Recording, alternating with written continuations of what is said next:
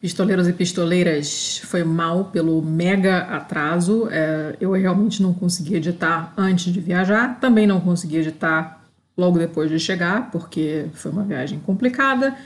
Eu estou velha e o, let, o jet lag, lá, let lá, o jet lag está me pegando e eu estava realmente sem forças e com muitas outras coisas para resolver. Então o episódio está atrasadérésimo e por isso eu pego, peço desculpas, a culpa é 100% minha. Eu queria aproveitar esse disclaimer para mandar um beijo pro uh, Léo, que é super gente boa e com quem eu tenho mantido contato por e-mail, ele é um fofo, tá sempre perguntando como estão as coisas e por aí vai. Queria mandar um beijo para a Ana Amélia, que me levou para o aeroporto em Curitiba. Queria mandar um beijo para a Bia, que nos hospedou em São Paulo, numa noite de extremo desespero e estresse. E um beijo muito especial também para a Elisa Cruz, que vocês estão carecas de conhecer, e para o Alcísio, que também vocês estão carecas de conhecer, até porque só tem ele de Alcísio no mundo que quebraram um mega galho para mim. Essa viagem não teria rolado sem eles. Nesse momento, eu estou em casa na Itália, sem o meu equipamento de gravação montado, porque eu não estou na minha escrivaninha, que está sendo ocupada pela minha filha. Está tudo extremamente confuso. Eu não sei quando eu vou conseguir me estabelecer direito, então até lá vocês vão ter que aturar esse áudio meia bomba aqui. É, estou a caminho de Portugal, na verdade, então queria mandar também um beijo para o pessoal do Pistoluso, que é a nossa sucursal de apoiadores do Pistolando em Portugal. É todo mundo gente muito querida, então beijo para vocês. Desculpa de novo por esse atraso e esperamos ter um episódio legal semana que vem para compensar. Beijo, fiquem com o episódio.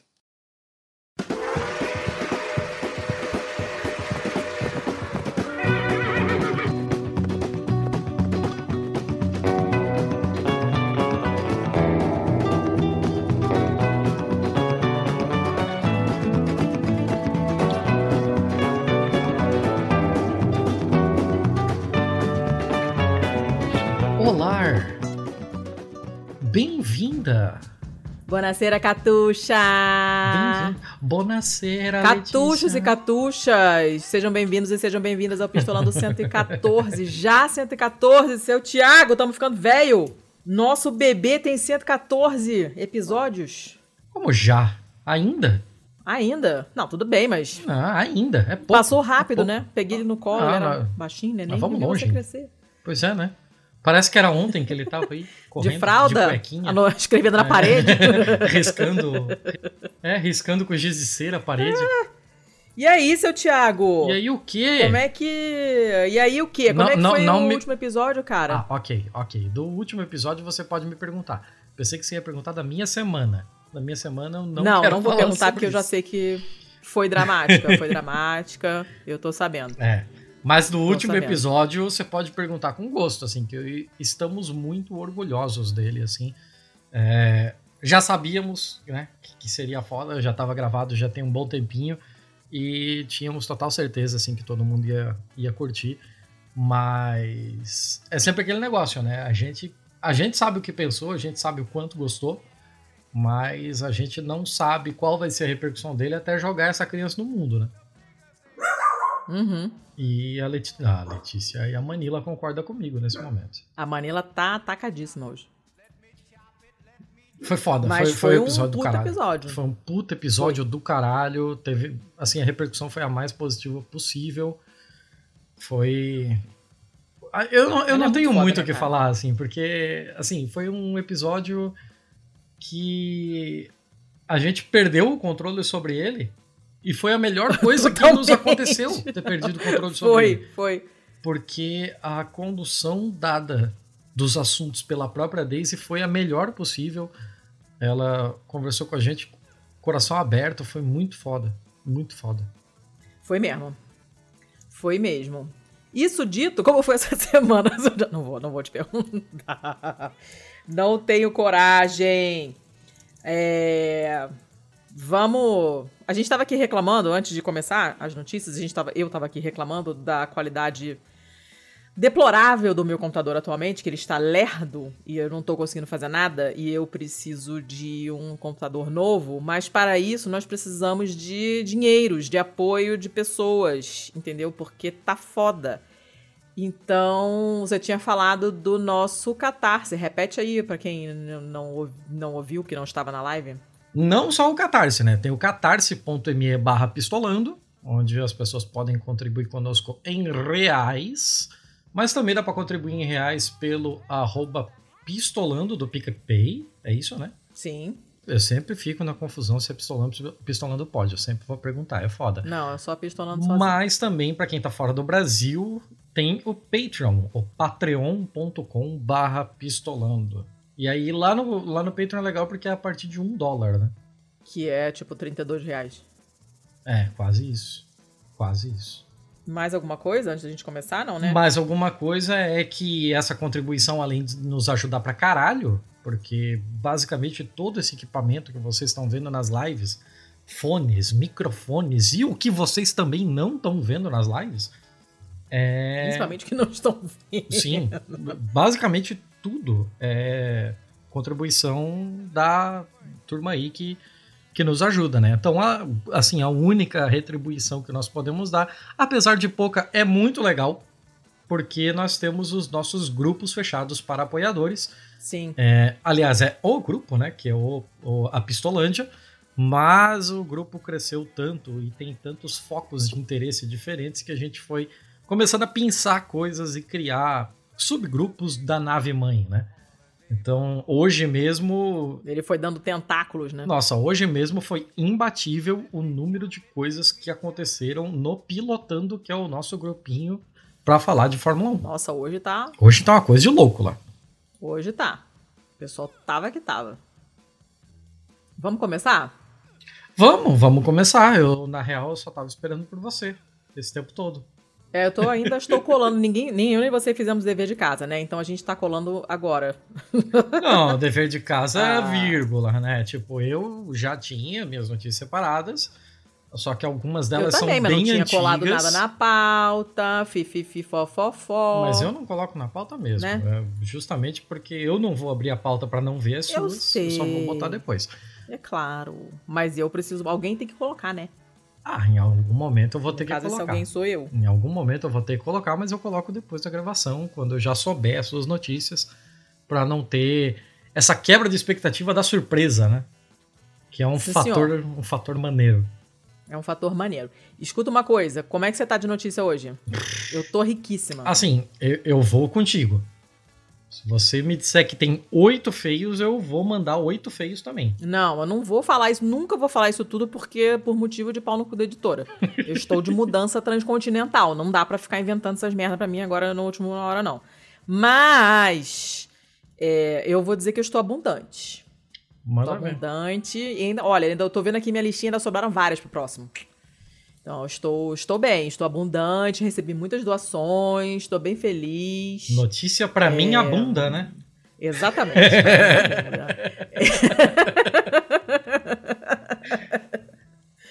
Tem vários, estou com muitas coisas aqui, então eu estou guardando, guardando e, e, estou. Mas estou generosa. Então, olha só, eu pensei três. Boas. A conexão caiu. É isso mesmo? Morri. Tá difícil hoje, hein? Quando não morre um, morre o outro. Você, você riu com tanto gosto que derrubou a minha conexão. Eu não sei nem porque eu tava rindo mais. porque eu falei que notícia na, pra mim abunda, né? Ah, bom. é porque o meu, meu senso de humor é crítico. Eu rio de piadas de pum e de coisas mais sofisticadas também, entendeu? Então, dona Letícia, então você você dita o ritmo aí. Você tem quantos bons? Eu estou muito abundante. Então, estou com três bons. Três Ó, bons? Três. Três. Três bons. Tô desbanjando. Tô com um mal só, porque eu fui comedida. Ah. E três feios. Pera, você me falou que tinha seis notícias antes. Você mentiu para mim, você tem sete. Eu não, em nenhum momento eu falei seis notícias. Eu falei que você eu tinha. Agora você falou dois bons antes. Eu adicionei outra, é um problema para você? Não, não, vamos lá. Então, então, siga lá, então não. siga lá pelota. Eu, eu, você começa então, porque você tem mais bons do que eu. Tá. Olha, estou superando, eu fico feliz. Me folgo em saber. Vem cá, é... Não. Vou começar com uma de uma. Não. não. Que? Você falou vem cá, agora não. Só, só a quinta, quinta tu vem. É... Vamos lá. Hum. É uma notícia de um site chamado Ciclo Vivo. Do dia Lá vem você ontem. com essas notícias de site de nome bosta. Como é que era o nome do site Esse que você mandou da outra vez lá? Era. É- Cara, não sei o como- que é Ovelhas, não sei poder, o quê. né? Não, não, eu não lembro não, mas era uma coisa horrível. Nossa, era muito ruim. Mas esse aqui é legal. Esse aqui é legal. E depois tinha um outro site gringo mais confiável também, a notícia era a mesma. Ok. Ah, é uma notícia de ontem, 30 de abril, portanto. E é a seguinte, bem simplesinha, tá? Pra começar Hum, light, né? As preliminares. O Brasil reciclou 97,4% de latas de alumínio em 2020. ok. E, e, assim, é só isso a notícia, né? Que na real é- é- significa que a gente consome alumínio pra caralho, que não deveria, né? A gente já sabe de tudo isso. recicla- O ideal seria consumir menos, não, não, não. Mas não envolve plástico. A gente tá falando de alumínio, que é muito mais legal do que plástico. E é, a gente está se mantendo entre os líderes mundiais de reciclagem de latinhas, que embora envolva todo um ciclo de catadores, é uma coisa que não deveria existir, ninguém deveria precisar catar latinhas. Pra certo? sobreviver. para sobreviver, a gente sabe tudo isso, mas é, apesar da pandemia, apesar das interrupções das atividades de coleta seletiva em vários lugares, apesar da suspensão do trabalho de catadores, de cooperativas e tal, é, essa cadeia de lata de alumínio continua funcionando bem. Uhum. Então a gente sempre tem, a gente tem há bastante tempo, há bastantes anos, eu vou falar bastante porque eu gosto. Inclusive está certo, tá? Bastantes existe, Eu tá? odeio bastante. Usem, porque eu amo, porque é horroroso, mas funciona. Ah, há bastantes anos a gente tá lá no alto da lista de países Você- que reciclam alumínio. Você né? E- podia mandar essa Ah. notícia pra eu colocar no ar, né? Podia.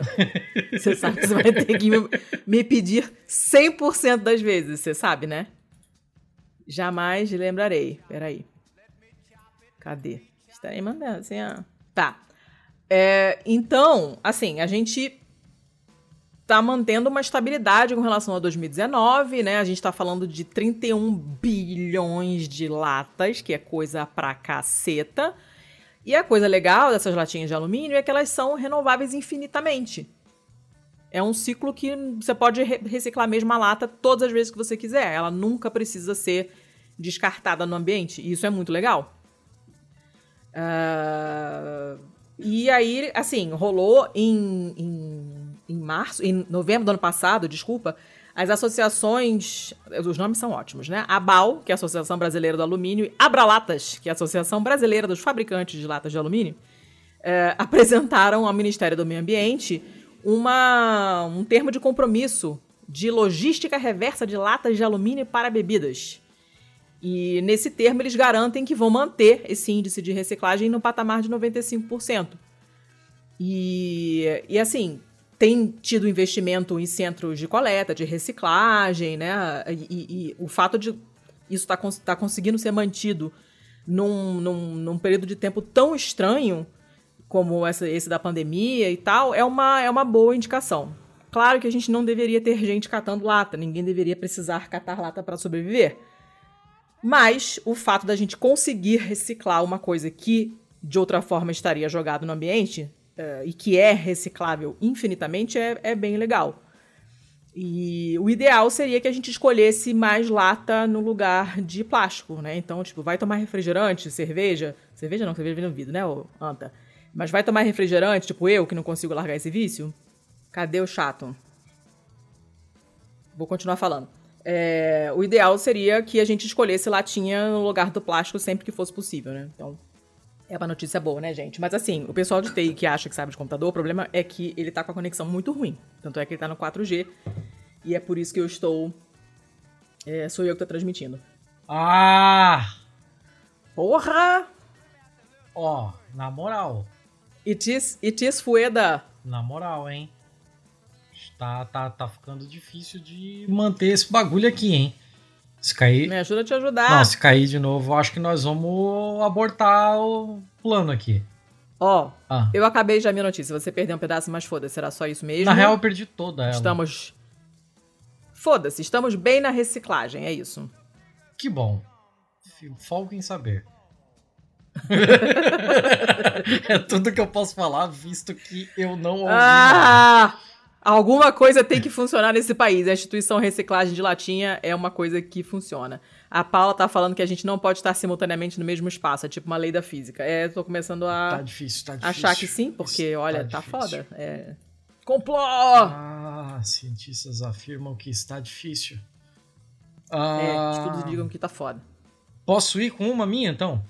Vai! Vai lá. Vou com uma bem velha que eu tô guardando há mil anos e se eu não largar ela agora. Deve ser semana passada, bem velha. É, se eu não largar ela agora, eu desisto dela. Ela é de 12 de outubro. Tá. Então, já tem um tempinho aí, pá. 12 de outubro de 2020, da Science Mint, que eu já trouxe aqui pelo menos umas 38 vezes. Sim. E cientistas. É... Como é que eu vou explicar essa chamada? Tem, começamos já com problemas. Vem você. Começamos com problemas logo no começo. Porque cientistas imprimem sensores hum. biométricos vestíveis. E eles hum. imprimem isso com calor direto na pele.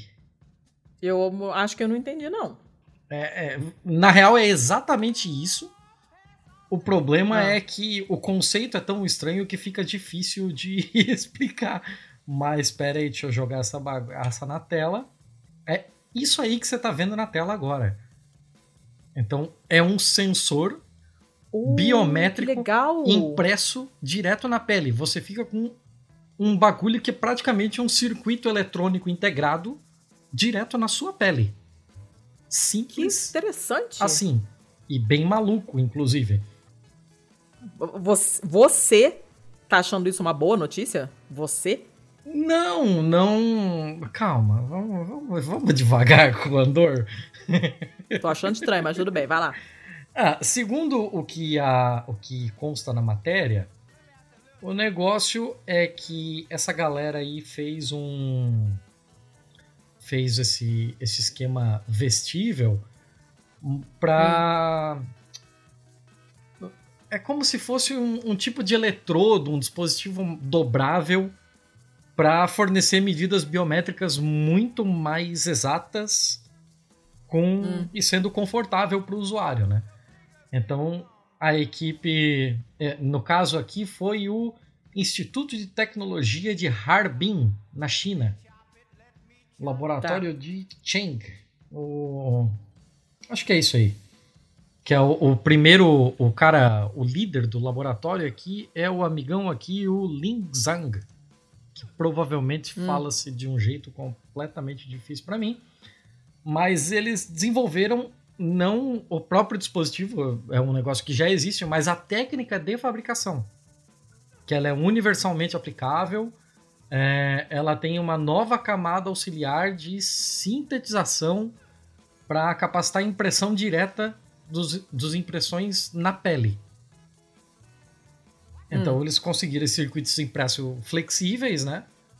Uh, esse, esse processo é chamado de sinterização. E ele requer. No... Sinterização? Sim. E ele requer é, temperaturas de coisa de 300 graus Celsius para unir nanopartículas de prata. Ao adicionar uma nanopartícula de prata à mistura, as partículas se sinterizam. Eu não, eu não sei. O que, que, é isso? Sinterize, não sei. É, para mim é isso aqui, é sinterizam. Tá, é, você tá sinter, que a, sinter. É a. Como é que é que Cadu falou? Que é a rena do futuro. Só que eles conseguiram fazer o mesmo processo agora com 100 graus Celsius que ainda é muito. Tá, continua meio que queimando, mas é, é um pouquinho quente ainda, mas espera aí, vamos chegar lá. Hum. Então, é, a camada é composta por uma pasta de álcool polivinílico, que é o principal ingrediente dessas máscaras faciais, essas máscaras de pele, sabe? Não. Quais máscaras de Máscara pele? de pele, aquela porra que o pessoal bota, deixa secar na cara e de repente arranca, parece um látex e diz que limpa a cara. Você tem muito Ah, mais sim, chances tá. de conhecer isso do que eu. Eu não uso máscara porque eu não preciso. Eu também não uso máscara, Entendi. mas porque eu não a minha pele não, não requer esse tipo de recurso. É. Então eu não uso. Mas eu entendi o que você está falando. Então, é esse tipo de bagulho aí. Então é por isso que não vai diretamente na pele, né? Porque tem essa, essa camada de álcool polivinílico por cima, junto com carbonato de cálcio. Que carbonato de cálcio, é, o carbonato usado aqui é o da casca do ovo. Curioso, né? Uh, legal! Legal, né? Legal. Legal, legal. Então, aí essa camada ela diminui a rugosidade da superfície para deixar ela mais lisinha para impressão, né? E fica menos agressiva diretamente ao pele, né? Porque a temperatura ainda é consideravelmente alta. E aí, depois que eles aplicam essa camada de, de prata, ela é ultra fina. é, na foto ali dá pra ver que ela é na mão, né? Então ela é dobrável, tá Uhum. passando por cima dos tendões, por cima da, Uhum, uhum. Metacarpo, talvez? Não sei. Falange, É, falange. Tá, tá nas arti- Falange, é. É, tá na articulação ali. no- É, isso aí tudo. Carpo, metacarpo. É, isso aí tudo. De mim, traonha, amor. E. E é isso aí. E é isso aí. E o sensor também é a prova d'água. ah, ele permanece robusto em água morna por alguns dias. Olha, pode tomar vários banhos. Interessante. hum, desde que o banho não seja quente. o, Tá. o banho, o, Merda. o banho quente vai, vai desmanchar o bagulho. Ele pode ser reciclado. Ele pode ser reciclado. Hum, É, e a remoção não, não danifica o dispositivo. E o mais importante, tá. ah, ela não danifica a pele também. Isso é especialmente importante para pessoas com pele sensível, como idosos e bebês. Agora a ideia é, plane- é alterar essa tecnologia para atingir aplicações específicas conforme necessário. Então, por exemplo, Hum. é, imprimir uma rede de sensores no corpo de uma pessoa para monitorar sintomas específicos, ou talvez eles falam até aqui em sintomas da Covid-19, mas também pode ser, por exemplo, para conseguir mapear a evolução de como uma pessoa é, recupera, vai ganhando de volta os seus movimentos dos membros depois de um acidente, depois de um trauma grande, sabe? Então, tipo, ao Hum. invés de ficar naquelas, naquelas salas cheias de eletrodo no cara, você pode imprimir esse tipo de eletrodo na pessoa. E com isso você pode fazer, sei lá, é, colocar um. colocar um. o cara pra carregar uma porra numa bateria e passar dois dias full é, monitorando esses sensores sem que o cara esteja preso naquele monte de cabo e eletrodo. Muito interessante. Essa é a hein? parte legal do negócio. Muito. E assim, é, tudo, quase tudo aqui já existia. O que eles conseguiram descobrir como fazer é um processo de fabricação que permite é, colocar esse tipo de, de eletrodo com, com a liga de prata diretamente na pele para poder fazer é, estudos de uma forma mais interessante, assim, de uma forma mais até livre para o próprio paciente. Sim, fi, ficar com coisa pendurada, colada, eletrodo ali, não é um pé nos culhões. Pô, legal, cara. Isso é uma tecnologia bacana. Louco, né? Eu comecei tropeçando Bacana. em tudo enquanto eu falava, mas aí depois no final engrenou porque engrenou porque passou a fazer sentido, né? ah, tá, pode crer. É, não, é bacana porque, tipo, tem, tem muito potencial, né? Uhum. Dá pra você. Tem um monte de gente que você tem que monitorar as coisas. Você tem que fazer, sei lá, gente que toma. é, que tem. tá ajustando dose de remédio, de hormônio. é, gente que tem doenças crônicas que você tem que monitorar sempre. Quem tem diabetes tem que monitorar a glicose o tempo todo. E aí, nesse caso, é muito mais legal do que ficar cheio de penduricalho, né? Ou, É, ou então aí- furando a pessoa o tempo inteiro. Aí é que eu te pergunto, por exemplo, para glicose. Para glicose a pessoa consegue fazer medição com eletrodo assim? Com eletrodo, não, mas se conseguirem ajustar de alguma forma a maneira de, de, eh, de medir isso, cara, não sei. Eu acho que dá pra, dá, pra, dá pra inventar algo assim. Se você tem esse material que é flexível, nananana, fazendo um esforcinho, eu acho que você consegue chegar lá. Ou então dá para fazer e eu não sei, porque é bem provável também. Uhum. É, eu pensei mais naquele negócio de pulso elétrico muscular, né? Do tipo, monitor. Mas tem um monte de coisa para você medir corrente elétrica, uhum. esses negócios tipo Fitbit, aquelas pulseirinhas que medem atividade. Elas medem várias coisas diferentes. Uhum. É temperatura, é corrente galvânica e não sei o que. Mede um monte de merda que eu não sei nem o que é direito. Mas eu acho que eu acho que ajustando dá para fazer outras coisas assim. Ah, louco. Dá para expandir. Bacana. Louco, louco, louco. Bacana. Boa, boa. E o que que você Beleza. manda daí? Eu mando. Você manda o link para mim, é isso que você manda. Ai, sim. é, essa aqui você vai gostar. Mas eu vou deixar que você vai gostar mais para o fim. Hum. É, deixa eu te mandar agora nesse momento. Uh, é uma foto que eu não sei o que, que é. Tipo, não dá, dá, tem a legenda, mas olhando assim não dá pra saber o que, que é. Uh, é uma notícia de um site chamado Mad Easy Journal. Não sei. A pessoa que me mandou é muito confiável, tá? Então eu estou partindo do pressuposto que isso aqui é legit. E é do dia do meu aniversário. Tanto é que eu tinha colocado a data, minha data de nascimento na pauta. Depois eu li. Falei, nossa, que notícia velha. Mas não é. É dia 17 de abril desse ano. E uh, é uma notícia não boa, ela é ótima. Porque olha só. Ah. Bactérias resistentes a antibióticos são destruídas por uma camada de nanotecnologia. Ok, duas notícias de nanotecnologia seguida. E a gente não combina. Como é que pode essa porra?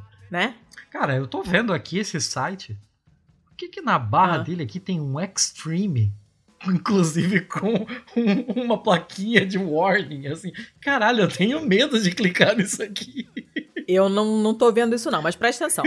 E, isso aí é um, é, um, é um estudo, um trabalho australiano. Ah. Né? Os cientistas criaram um, uma camada de nanotecnologia que consegue destruir bactérias resistentes a antibióticos e fungos resistentes também. A gente já falou aqui que fungo é um negócio complicado. A gente adora um fungo, mas fungo é foda, né? Hum. E a gente já sabe que tem uma quantidade enorme de doenças causadas por bactérias é, resistentes, micro-organismos né, resistentes a drogas, que são, segundo uma estimativa da, da OMS, você tem quase um milhão de mortes. São 700 mil mortes por ano causadas por doenças é, que são causadas por é, micro-organismos resistentes a drogas, o que é uma bosta, né? E não só bactérias, você tem vírus, você tem fungo, você tem parasitas. Alô, ivermectina! O super parasita está chegando por causa dos imbecis que tomam estas merdas e vão selecionando naturalmente os bicharocos que são Highlander. E daqui a pouco não vai ter mais nada, não vai ter Anitta no mundo, nem Anitta, nem Ludmilla, nem nada que mate esses, esses parasitas. Então é um, cara, é um problemaço. É um problemaço que é, vai dar muita merda ainda no futuro, muita mesmo. Então, qualquer tipo de estudo nesse sentido que ajude a melhorar um pouco isso é uma grandíssima coisa.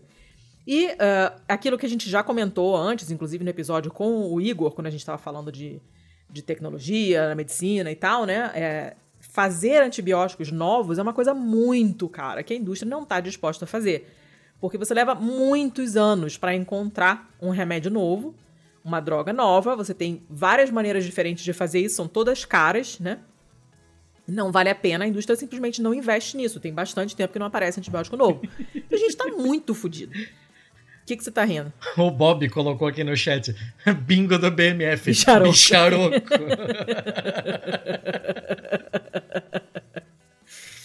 Eu até está falando que é extreme porque é na Austrália. Sim, tá. É verdade. É verdade.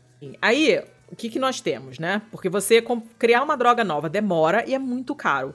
E aí, esses cientistas desenvolveram essa camada finíssima, obviamente, uma nanocamada de nanotecnologia, que consegue matar esses bicharocos, deixando as células humanas não afetadas, que é muito legal. Aí, quando você olha ali as fotinhas ali, ó, as fotinhas ali em preto e branco. Oi. Teoricamente, não ah. é uma nanocamada de nanotecnologia. Né? É só uma camada de tecnologia. É só uma camada de nanotecnologia. Que é uma ah. nanocamada de nanotecnologia. Me deixa, me deixa. eu estou sendo pleonástica, tá? Me deixa eu. Presta atenção. Então, são uma, uma camada de um material 2D ultra fino, que é fósforo negro, whatever. E uh, essa é uma substância que já tinha demonstrado no passado ter características antibacterianas e antifúngicas, né? Mas nunca tinha sido usada ainda num contexto médico. E o que, que ela faz? Ela, ela quebra na presença do oxigênio, essa camada, esse material, esse fósforo, e aí forma como metabólito, não metabólito, mas como produto dessa quebra, dá uma, uma forma de oxigênio reativo, que quando entra em contato com as células, as células oxidam e tipo, explodem, entendeu? O fósforo fala, teu cu! E explode a célula. Né? Ah, que é louco! É legal, eu vi aqui foto... que é do Candida auris, aquele mesmo que que era é, perigoso para o um caralho lá daquele Isso aí, ele mesmo, aquele que eu achei que era o Aureus de dourado e me fudi porque não era. É, a, na foto você tem a Cândida, ela toda bonitinha, a levedura lá, tererê, tarará, tarará, com as bolinhas e tal. E aí do lado direito você tem ela que virou tipo um capelete que cozinhou demais, que o recheio saiu, entendeu? Pastel, que você fechou com a bunda e aí o recheio saiu na fritura. Ela, ela vira aquilo ali. Olha lá. Que da hora. E é legal que parece que tem uma boquinha ali, ah, né? Gritando dos, dos funguinhos, assim. É legal. Bem bacana. Isso é muito, muito, muito legal. Mesmo, né? E, e, é engraçado que é um problema, essa, essa quebra desse material na presença de oxigênio é um problema quando você usa esse material em aparelhos eletrônicos. Uh, você tem que usar uma, uma engenharia assim, de altíssima precisão para conseguir tirar isso da substância e tal, porque é um problema. Só que, na verdade, está ajudando na medicina, porque ajuda a matar esses, esses, esses, micróbios. É muito maneiro. E aí eles viram que é, conseguem matar até 99% das células bacterianas e fúngicas em duas horas. Inclusive Porra. o MRSA, que é o Staphylococcus aureus é, multiresistente. E, além disso, o material se desintegrou completamente em 24 horas. Que é uma coisa lindíssima. Não deixa resíduo, não continua fazendo merda, destruindo outras coisas, né? Que também não seria legal. Uhum. Então, eles estão achando que isso deve ser muito bom para ser usado em uh, curativos. Então, tanto para ferida de ferida que a pessoa se machucou, quanto para ferida cirúrgica, você bota um negócio desse, que você evita a infecção. Uhum. Uh, ah, para implante, que costuma infectar, você bota lá, sei lá, fez um, um, um, transplante de pele, você fez, botou uma órtese, substituiu a cabeça do fêmur, uma merda dessa, tem muito risco de infecção. Então isso seria uma coisa. Você, você faz isso quase como um verniz naquilo que vai ser implantado? É, passa uma camada ali, uma demão, e aí você impede a, a, a infecção e você não cria resistência. Que doido. Porque ele é um mecanismo físico, sabe? Não é não é uma coisa que os fortes. Não tem forte. Tipo, se eu pisar numa barata, ela vai morrer. Né? Se eu der pouco DDT, ela pode tomar o DDT de canudinho e gostar, entendeu? E a próxima que eu jogar, ela vem atrás. Mas se eu jogar uma bigorna em cima da barata, ela vai morrer. E é o que acontece aqui. Então, você não tem criação de resistência. É muito, muito boa. Uma notícia excelente. E estaremos acompanhando, senhor, porque é muito importante. Fiquei bem feliz. Essa foi uma notícia que fez meu dia, assim. Achei Massa. bem legal. Vamos ver se vão aparecer outros estudos sobre isso no futuro. Porra, massa. Massa mesmo isso aí. Louco isso aí. Aí, ó. É o quartzolite pós-cirúrgico. Cara, quartzolite. Semente cola quartzolite. Um grande abraço ó, aí. O bicharoco já foi, o fungo já foi.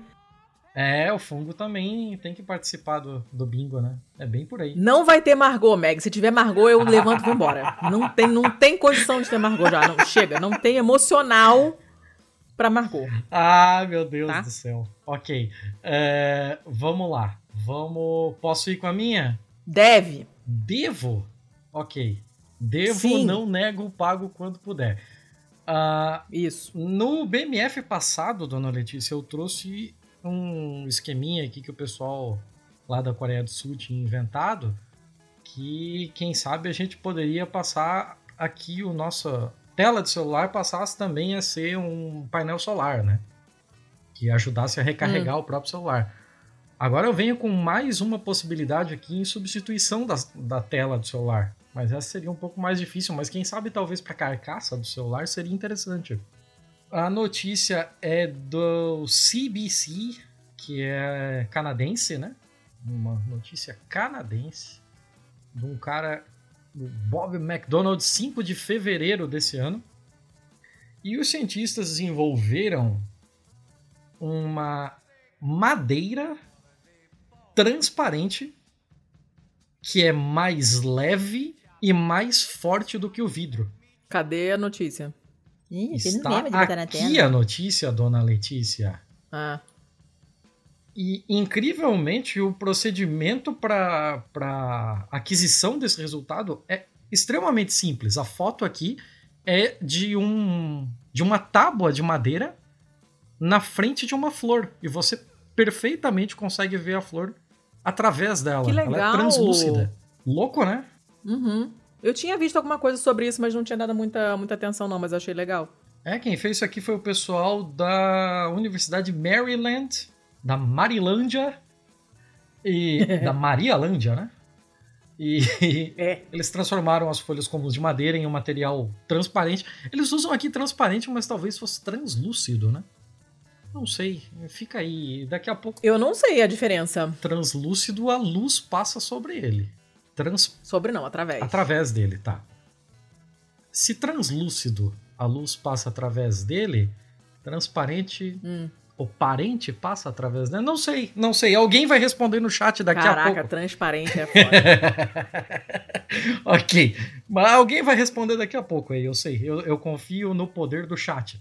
Ó, oh, é translúcido. Estão dizendo que sim, é translúcido. Ó, acertei. O Cadu tá dizendo que a madeira, a madeira transparente é o fim da indústria de artesanato de resina epóxi. É, aí, ó. o que, na real, eu já vejo só vantagens. Mas, ok. É, é, incrivelmente fácil de fazer isso, assim. É fácil não, eu digo simples com, enquanto procedimento, né? A, a madeira é feita de dois ingredientes básicos. Celulose, hum. que são as fibras, né?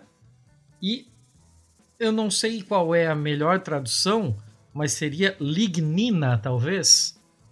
Sim, sim. Certo. Sim. Que é o que. Ligno, ligno é, é madeira. Então, legno é madeira em italiano, de onde vem lenha, ou seja, madeira. Então, lignina é. Lignina é o que dá a liga, né? É o que une essas fibras para dar a força mesmo à madeira. É o cimentão. É, é o, ah. é o rejunte. Então, olha a pira. Você rasga uma toalha de papel ao meio e olha atentamente ao longo da borda. Você vê, vai ver as fibras da celulose se projetando, certo? Sim. A lignina é um material parecido com uma cola que une essas fibras. Um pouco o que a resina faz com a fibra de vidro, certo? Para achar o, o paralelo e tal. Então, essa lignina ela contém moléculas chamadas cromóforos, que dão à madeira a cor que ela tem, que é essa cor marrom dela. A cor marrom vem da lignina. Tá. E essa lignina, e esse cromóforo da lignina, é o que impede a passagem da luz. Então, as primeiras tentativas de fazer madeira transparente envolviam se remover hum. a lignina. Só que tinha muito processo químico envolvido, inclusive alguns processos perigosos, em altas temperaturas, que levavam muito tempo. É, e ainda hum. o resultado acabava sendo caro por conta de todos esses processos, e quebradiço, porque se removendo a lignina, você perde um pouco da coesão da fibra. Certo? Tá, aí ficava uma coisa friável, pouco elástica, e você quebrava só de olhar. É, aí não fazia nem sentido continuar com esse processo, né? E aí eles desenvolveram esse novo processo aqui, que é o da matéria. Então eles pegaram pranchas de madeira de um metro de comprimento e um milímetro de espessura. Finas, muito hum. finas. Mas é. É um, São nanocamadas? Sim, é um Não. experimento, né? Você tem que fazer. Vamos começar pequeno. Uh, eles, o que, que eles fizeram? Eles escovaram, eles pincelaram nessa prancha de madeira uma solução de peróxido de hidrogênio. Água oxigenada. E me, me, me corrija se eu estiver errado, isso é água oxigenada. Sim. Então eles pegaram um pincel comum, desse de pintar a casa num final de semana, água oxigenada e lamberam esta porra desta madeira. Hum. Deixaram ao sol, sob uma lâmpada ultravioleta, por uma hora. Hum. E o peróxido branqueou os cromóforos e deixou toda a lignina intacta, porém sem, a, sem a, a cor característica. Simples assim. Aí você tem uma madeira que é translúcida. Olha que bagulho bem Gente, louco. isso é muito interessante. Aqui tem uma fotinho. É, do... Cara, buga, né? Pois é, assim, é um processo relativamente muito fácil. Você consegue fazer em casa. Você só vai gastar muita água oxigenada. Mas assim, dá pra fazer. Já tem gente querendo saber se pode fazer em casa lá. O pessoal tá com fogo no cu pra fazer madeira Ah, transparente. imagino que dê pra fazer. Vai, faz um bar transparente pra botar, uma- deixar as suas bebidas à mostra. Aí, ó, tem, tem aqui o, o cara lambendo as, as folhas com o bagulho, deixou no sol, aí, ó. Já tá branquinha. Cara, isso é Simples bizarro. assim. Simples assim. E aí depois, em seguida, eles infundiram a madeira com um epóxi transparente resistente, Hum. projetado para uso para uso naval, né? Para uso marinho assim, que preencheu os espaços e os poros da madeira e depois endureceu. E aí isso deixou a madeira branca, transparente e resistente. E o processo é super Gente, simples é e barato. estranho. E aí você pode ver um efeito semelhante pegando um pedaço de toalha de papel, por exemplo, né? E, Ah. e mergulhando metade dele na água e colocando sobre uma superfície padronizada. Aí a toalha de papel branco vai ficar translúcida com a luz passando pela água e pelas fibras de celulose, sem ser espalhada pela refração, né? E Que maneiro. aí eles depois eles cortaram um pedacinho e olha essa foto que louco. Você não disse que isso é madeira. Caceta! É sensacional. Parece acrílico. Que loucas! Então, Amei esse É negócio. muito louco, ele deixa passar 90% da luz visível. O resultado é uma peça que simplesmente parece vidro, parece acrílico, mas é madeira. Resistente, flexível, flexível Como e barato. Sensacional. Flexível como a madeira é flexível, que você pode Sim, pegar sim. E, e fazer aquele esquema igual o pessoal faz para dar contorno em violão, né? De colocar ele num, Sim, sim. Deixar ela curva, como os móveis suecos. Pois Ah, é, e- Oi, que é saudade. Pois é, imagina, se eu conseguir fazer um, sei lá, um móvel, qualquer coisa, transparente, com a mesma facilidade de se trabalhar a madeira, sem precisar trabalhar o vidro, que seria caríssimo, né?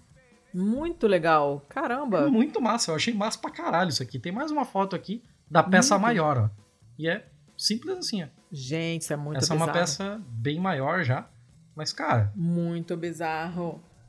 sensacionível. Ai, adoro essas... Sensacionível. Eu adoro essas notícias de materiais novos. É muito maneiro. Louco, né? Sabia que você ia curtir essa. Muito, muito legal. Sim, senhor. Eu me adiantei, agora fui super eficiente. Já mandei a minha próxima notícia pra você. Ô, louco. Ah! Ó. E é uma notícia da ANSA Brasil. E vou ter mais uma da. da é a agência italiana de notícias, né? Vai ter mais uma dela já já. Mas essa eu achei que você ia gostar muito, então resolvi fechar. ANSA é uma. É uma sigla, não? Boa pergunta! não Agência de Notícia. Seria Agenzia Nazionale, não sei o que, não sei o que. Não, não sei o que quer dizer, não. Se for italiano. Então tá. Vamos vamos procurar? Tirar a prova? É, Não, não tem. Agenzia Nazionale Stampa Associata. Stampa é a imprensa. Então tá. Aí, ó. Tá na tela. Agência Nacional da Imprensa Associada. Tá na Pô, é tela. na tela aí, ó. E é um. Eu quero imagens. rapaz, é muito. Imagens. É, muito, é muita eficiência pra uma pessoa ao mesmo tempo. É, essa eu sabia que você ia gostar, então deixei ela por último. Ah. E é uma notícia do dia 25 de abril, ah, que é o dia da libertação, né? Do nazifascismo. É, é feriado na Itália, também é em Portugal, né? Por causa da Revolução dos Cravos e tal. Ah, o meu bairro na Itália se chama 25 Aprile. Toda cidade tem um bairro, uma rua, uma praça 25 Aprile. É uma data que é festejada. E nós tivemos um evento de ginástica. é, Ginástica o quê? Ginástica. Agora mudou o nome. Tô pensando que já mudou de nome. Antes era ginástica olímpica, agora É sei lá. ginástica rítmica, não? Sei lá, não, não é rítmica. Rítmica é aquela que tem as fitas e as bolas, eu não sei o que. Essa é outra É. coisa. Essa é o que a gente chamava, na minha Olímpica. época, se chamava ginástica olímpica. É, não é mais ginástica olímpica? Eu acho que mudou o nome, mas eu não lembro o que, que é. Nossa. Essa moça da foto, que é a Vanessa Ferrari, ela assim é bem conhecida na Itália, é uma ginasta é, já bem celebrada, medalhista e tal, não sei o quê. E ela ganhou uma, uma medalha de bronze no Campeonato Europeu de Ginástica e ela se apresentou na, no solo, né? Que é aquela, aquela é, fase, digamos, da, da, da, da, apresentação que tem música, porque elas fazem trave, tem as barras paralelas, tem o cavalo, uh, a argola é pra. A mulher é salto no cavalo, o homem é cavalo com argola, argola. E solo também. Já não lembro mais, mas enfim. Aí a, a, tem o solo, a apresentação do solo, que tem música. Uhum. E ela ganhou. E a apresentação dela foi ao som de Bella Ciao. Nada mal. Ela ficou atrás. Isso deve influenciar de pra caralho, russa. né? Assim, eu, eu, imagino que, assim, por mais que. Provável. Por mais que o, os juízes estejam lá para ver a performance, para ver se ela dá as piruetas direito, não sei o quê. Cara, ter todo esse contexto, assim, eu acho que deve fazer muita, uhum. muita diferença. Eu lembro quando teve uma bailarina que ganhou a medalha de ouro com a música do. Mas era patinação no gelo, que ela ganhou com a música da hum. lista de Schindler. E tinha a galera. Ah, tinha um pessoal sim, quase sim, em pranto sim. assistindo aquilo, assim, porque uhum. liga muita coisa e ela foi com aquele é, vestidinho vermelho da menina da lista de Schindler e tal. Sim, sim é, é, sim. é, difícil desassociar as coisas e dar uma nota só pela performance técnica mesmo. Né? Até porque, porra, o nome do negócio é, era ginástica artística, então a arte tem que contar também, caralho. Mas não é artística, garoto, presta ah, atenção. É... Artística é outra, essa é outra. Não peraí, peraí, peraí. A outra é rítmica, eu estou, eu estou me confundindo. Mas, de qualquer forma, enfim, eu não sei por que, que as pessoas não escolhem mais músicas empolgantes. Tem muita apresentação que é com uma música. É, sabe? Que parece abertura de novela das seis, a música que não diz nada. E aí, quando aparece alguém com sambinha, ou aparece alguém com uma música dessas, o pessoal. É, entendeu? O, Como o é que o pessoal faz? Explode. É. é uma... e no caso, essa menina, assim, ela tem, ela tem muito catife, sabe? Ela é muito boa. Ela é bem conhecida, bem conhecida mesmo, Vanessa Ferrari. É, então é uma coisa bem significativa, né? Que ela colocasse uma coisa, uma coisa dessas. E aí ela fala aqui, né? Ela conta que a, a, a, a carreira dela é uma carreira de resiliência, de resistência, né? Que essa medalha simboliza tudo isso. Ela tem sucesso, mas ela também tem fracasso, mas ela nunca desistiu. E aí ela dedica essa medalha à Itália nesse dia da libertação, que foi o dia em que rolou mesmo a, a a, o campeonato final, né? Foi no dia 25, então casou perfeitamente. Uhum. E aí o artigo dá um pouquinho da história da música. Que tinha. É, é, muito conhecida na Itália, tem um monte de bar, de restaurante chamado Bella Ciao, pizzaria, loja, tem milhões de coisas chamadas Bella Ciao. E, é, mas era uma música que as pessoas lá conhecem, mas que no resto do mundo não se conhecia muito. É, passaram a conhecer e com a Casa de Papel, na... né? Com a Casa de Papel, exatamente. Que ele tem aquela cena que eles estão lá comendo. E tal, o primeiro que citar aquela porra daquele funk, eu vou quicar do, do chat. Vai tomar no cu. E eu colocarei o funk, obviamente, porque ah, não. tem que botar. Ah, não, porra. Claro que eu vou botar. Você acha? Caralho. Essas malandras, assanhadinha, que só quer vral, só quer vral, só quer vral, vral, vral, vem pra favela, fica doidinha, então vem sentando aqui. Vai, no, vai, no, vai, no, vai, no, vai, novinha da favela. O ritmo é esse aqui, senta aqui, senta aqui, senta aqui, senta aqui, senta aqui, senta aqui, senta aqui, vai, vai, senta aqui, senta aqui, senta aqui, senta aqui, senta aqui, senta aqui, senta aqui, vai, vai, senta aqui, senta aqui, senta aqui, senta aqui, senta aqui, senta aqui, senta aqui, vai, vai, vai. Né? Tem que botar. E, enfim, era uma música que foi, que é, passou a ser associada à resistência italiana só no fim dos anos 40, né? Ela não era muito conhecida durante a guerra, mas depois ela passou a ser conhecida como é, associada à resistência italiana. Ainda não se sabe muito bem a origem, tem toda uma teoria que seria uma canção cantada por camponeses da Emília-Romanha, que é uma região tradicionalmente de esquerda na Itália, nunca deixou de ser esquerda, nem nas últimas eleições em que várias regiões, inclusive a minha, é, decepcionaram pra caceta, a Emília-Romanha se manteve vermelha. E mas essa hipótese já foi desacreditada, não é isso. Eles acham que é um conjunto de influências de músicas populares do norte da Itália, o que na verdade me surpreende, mas enfim. Já foi usada como trilha sonora de protesto em vários lugares do mundo, na Turquia, em Hong Kong, no caralho a quatro. Uh, todas as vezes que tinha protesto uh, contra, durante os mandatos do Silvio Berlusconi, daquele bosta, todas as vezes que tem protesto de esquerda na rua, por qualquer motivo, as pessoas cantam, né? Então virou uma coisa bem conhecida. E a apresentação é muito bonitinha. Uh, eu gosto muito de ver solo, eu acho lindo, porque mistura sempre um pouco de dança, assim, é muito bonito de ver. Uhum. E a música é linda, a letra é maravilhosa, a letra dela é lindíssima. Então, achei uma notícia fantástica. Muito fantástica. justo, muito justo. A letra é linda. Linda, linda, linda. Né? Ó, o Davi Leonardo colocou.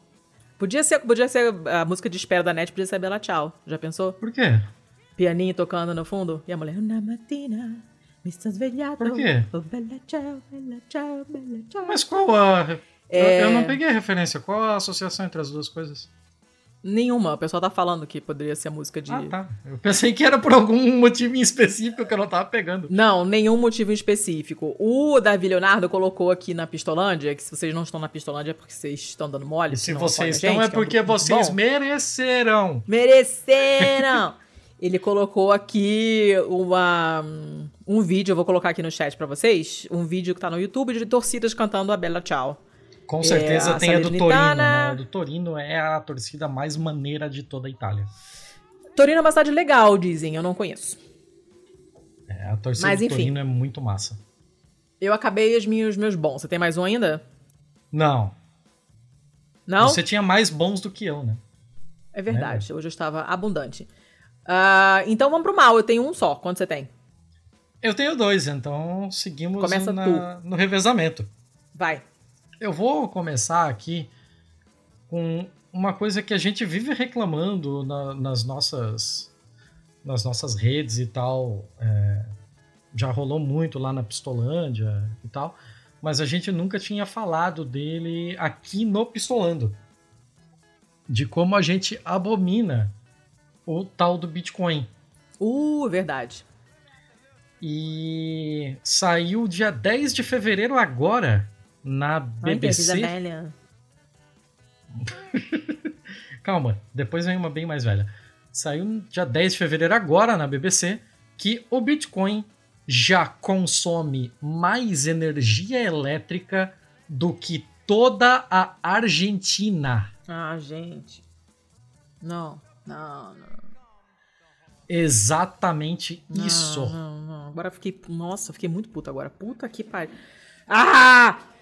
E assim, é, a gente sabe quem são os lugares onde isso é mais utilizado, né? Tipo, tem muita gente que monta aquelas fazendas de Bitcoin em países em que a energia elétrica é mais barata, justamente para maximizar os seus lucros e patatatata. O problema é que geralmente onde essa energia é mais barata é exatamente os lugares em que a energia é mais suja, né? Então, energia extraída de petróleo, de carvão, da porra toda. Os pesquisadores de Cambridge que fizeram essa avaliação aqui afirmam que já se consome para mineração de Bitcoin coisa de 121,36 terawatts-hora por ano. Ah, gente. E é improvável que caia esse consumo, a não ser que o valor do Bitcoin caia. Só que o problema é que o, o Bitcoin chegou a atingir recordes, né? Coisa sim, de 48 sim. mil dólares na, na semana da publicação dessa, dessa notícia. Então, saiu anúncio de que a Tesla comprou não sei quanto, um bilhão e meio em Bitcoin. A Tesla só faz merda. Ah, a Tesla é de um filho da puta, não dá para esperar coisa boa dela. Mas, à medida que o preço aumenta, também aumenta o consumo de energia hum. que, de acordo com o pesquisador aqui que criou a ferramenta que gera essas estimativas, é realmente por design né, que o Bitcoin consome tanta eletricidade. Isso não vai mudar no futuro, a não ser que o preço do Bitcoin caia. Hum. Uh, eu já tinha falado isso, eu sou burro, né? Eu tô indo e voltando. Uh, e se você colocar assim em, em uma estimativa do que é esse consumo, é mais do que a Argentina, é quase o mesmo que a Noruega. Então, na fila agora, ela em breve vai ultrapassar Noruega, Ucrânia e Suécia. E depois vai penar um pouquinho para chegar na Malásia. Mas, gente. Então, Tudo é ruim um... essa notícia. É, sim, é por isso que ela tá no, no mal, né? Então, a Holanda é, consome menos que a Argentina ainda, então ela já ultrapassou a Holanda já ultrapassou Emirados Árabes, É, tá chegando na Noruega que é 122,20. Argentina é 121. Ah. E o Bitcoin tá em 121,36. Uh, a energia que ela usa pode abastecer todas as chaleiras usadas no Reino Unido. E óbvio que a BBC ia fazer essa comparação. É claro, né? a chaleira elétrica, que é o, o eletrodoméstico que eu menos compreendo no universo. Então, mas tudo bem. Ela, a energia usada pelo Bitcoin poderia abastecer todas as chaleiras usadas no Reino Unido por 27 anos ininterruptos. Puta que Tá, e aí? Tá bom? Tá bom pra ti? Tá um eu, dá pra continuar mais, mas chega, não. tá bom, né? Então, tá, tá bem ruim. Assim, o, o Bitcoin, ele é extremamente ineficiente na questão ambiental dele. Ele é insustentável ambientalmente, né? Em algum momento, assim, economicamente, em algum momento, é, o gasto de energia para minerá-lo vai ser maior do que o retorno que ele vai dar. Uhum. Certo? Então, uhum. economicamente, em algum momento ele vai se tornar inviável. Mas enquanto ele não se torna inviável economicamente, ele já se tornou há muito tempo inviável ambientalmente, por conta do consumo de energia dele. Então, é, a gente precisa começar a pensar em formas de desenvolver a pegada ambiental de CO2 do Bitcoin. Do tipo de. Não, a gente tá falando do Bitcoin aqui porque é a mais conhecida, né? Mas de qualquer tipo de mineração de criptomoeda. E isso vale para a senhora também, NFT, coisa de arrombado, que gente Sim. que compra JPEG, vai tomar no cu. ah! Aí é legal, assim, né? Porque, tipo, você pega um arrombado, um filho da puta feito Elon Musk, que, ai meu Deus, ele tá trabalhando pelo mundo, desenvolvendo o carro tá elétrico. Tá nada. E fala, é uma porra dessa, vai tomar no cu. Ah! Posso abandonar essa notícia? Já tô irritado o suficiente? Ah, pá, puta que pariu. Chega, vamos. Pode ir, pode ir. Pode ir pra frente que. Eu, eu trouxe essa notícia já sabendo dela e eu tô puto. Você vai ficar mais puto ainda agora. Ah, porra. Nossa, vai sair fumaça pelo, pelos ouvidos. Presta atenção. Uma notícia da CNN. Hum. De semana passada, dia 23 de abril. Hum. Sente o drama. Deixa eu te mandar aqui, peraí. Ó, sem ah, pedir, caraca, hein? Tô ficando ah, profissa. Meu Deus. Ó, tá, tá. Isso Presta é atenção. É Pavlov na veia. Uhul. Presta atenção. Presta atenção. Grupo de estudantes do Texas, ou é Texas ou é, ou é, ou é Flórida, né? São disciplinados depois de fingir leiloar colegas negros em um grupo de WhatsApp, digamos assim. Que tal? Caralho! Né? Que não é no grupo de WhatsApp, é no grupo do Messenger, que o americano não usa WhatsApp, mas enfim, o conceito é o mesmo. Uh, e, assim, são vários. Vários. Mas nisso eles estão certos. Ah, não, foi no Snapchat. Né? E só piora. Só piora. E os comentários são pavorosos, obviamente, né? Você dá, dá muita raiva, não vou nem ler em voz alta porque são assim horríveis. Uh, e, cara, basicamente é ah, isso. Porra. Ah, cara, na moral. Na moral. Basicamente Mas, tipo... é isso. Eles não, por motivos legais, a escola não pode dizer, o distrito escolar, né, não pode dizer o que que essa disciplina, essa punição envolve. Eles não podem é, deixar, tornar público isso. É um é negócio inacreditável. Eles simplesmente fizeram, fingindo que estavam leiloando os colegas. Eles fizeram uma lista dos colegas negros da turma e fingiram. Tá, mas em tom de brincadeira? Ou, ou tipo, com, é, é, assim, é reprovável de qualquer forma. Mas só para entender, porque é adolescente, adolescente é burro. Não. Então, tipo, hum... ele, eles estão fazendo isso, tipo, em um tom de brincadeira que é muito feio porque é um desrespeito do caralho. Não. Ou, tipo, eles fizeram com, o, com o, a intenção de ferir essas pessoas mesmo. Vai ver os comentários. Vai lá. Ah. Os comentários da notícia, você diz? Não, os comentários que estão na foto ali do, do chat, do Snapchat. Pera aí que eu tô é, sem óculos. Olha, 78% dos alunos dessa, desse, desse distrito escolar, né, que tem 6 mil alunos, 78% ah, deles não, são brancos. Cara. Então você já imagina o nível dos comentários, tá? Uh, não é a primeira vez que acontecem problemas de racismo nesse distrito escolar, óbvio, claro que não. já tinha aparecido um folheto Caralho. flyer anunciando uma grande venda de escravos. Tananana. A gente sabe que o Texas é um estado extremamente problemático. Um, é complicado, não é mesmo? Muito complicado. E não, não se sabe exatamente o que, que essa punição envolve, porque não dá para fazer, o distrito não pode é, disclose, não pode tornar público por motivos legais. É provável que seja muito inferior ao que deveria ser, né? Uh, e, tem, e tem episódios do tipo: estavam brincando de polícia e ladrão. Adivinha quem era o ladrão? A cor da criança que estava fingindo que era o ladrão. Hum, qual seria? Né? E aí foi atacado. Pois é, foi atacado, os outros jogaram ele no chão e, tipo, machucaram seriamente, né? É, uma das outras crianças falou: é, bota o joelho no pescoço dele.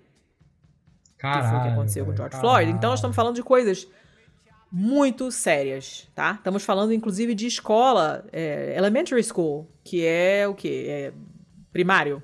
Eu não sei mais qual é o nome disso agora. Ensino fundamental 1, Seria sei lá. um ensino fundamental, né? É, não é da minha época. Na minha época era primário, ginásio científico. Então, para mim, será sempre assim. É um negócio muito complicado. Não são atos isolados, são coisas que acontecem com uma certa frequência. Já houve muitos problemas desse tipo nesse distrito escolar em particular, e não só nele, claramente, porque o Texas é todo complicado. Uh, e, e, é isso aí, a notícia é essa. O legal, digamos assim, se é que tá uma coisa legal, né? Que você tem uh, um dos estudantes que, foi, que foram identificados nesse chat, né, como sendo leiloados, ele falou lá na, na, reunião lá do conselho da escola e tal, ele falou: Eu não aceito desculpa. A única desculpa que eu aceito é uma mudança de comportamento. E tá certo, né? Ele falou assim: olha, eu. Quando é que vocês vão fazer as mudanças necessárias para que todos nós nos, nos sintamos tratados de maneira justa e nos sintamos seguros? Cara, então botou o dedo na cara e falou: não adianta pedir desculpa se vocês não fizerem nada. Essas pessoas têm que ser punidas, tem que ter punição exemplar para esse tipo de comportamento, que é para não acontecer mais. Óbvio que alguém sempre vai falar, mas eles estavam brincando, mimimi, mamama. Não, não é não, isso, não, não, é isso, tá? É uma desumanização que de forma consciente ou inconsciente não importa. Não, claro é, que não importa, claro que não importa. É simplesmente e... o fim da picada. Não, e assim, o, o que apareceu ali na matéria não deixa dúvida. Que, que, Exatamente. Que foi intencionalmente para ferir essas pessoas. Uhum. Que, que era. Cara. É isso. Eu acho que esse é um dos piores feios que eu já trouxe. Tá de parabéns. Tá de parabéns. Você conseguiu. Isso é bem ruim, né? Conseguiu é o que você queria. É, foda, né? Eu fiquei com muita raiva. Muita, muita, muita raiva mesmo. Texas, né? Sendo do Texas. Enfim. Chega. Traz o teu outro feio aí. Tá, tá. Eu vou trazer um feio que, na real, assim, ele é muito velho já. Tem uma pessoa para você quicar ali no chat. Tô que vendo tá perguntando agora. se a gente Saco. quer ser famoso. A gente não quer eu ser famoso. Não quero, eu quero ganhar dinheiro, diferente. uh, eu não sei. Eu já quiquei fora antes, mas agora eu não sei fazer. Tá, vai, fala aí você que tem que, Você um tem que fazer lá no, no na Eu Twitch sei, eu mesmo, estou, né? eu estou, garotinho. Ok, ok.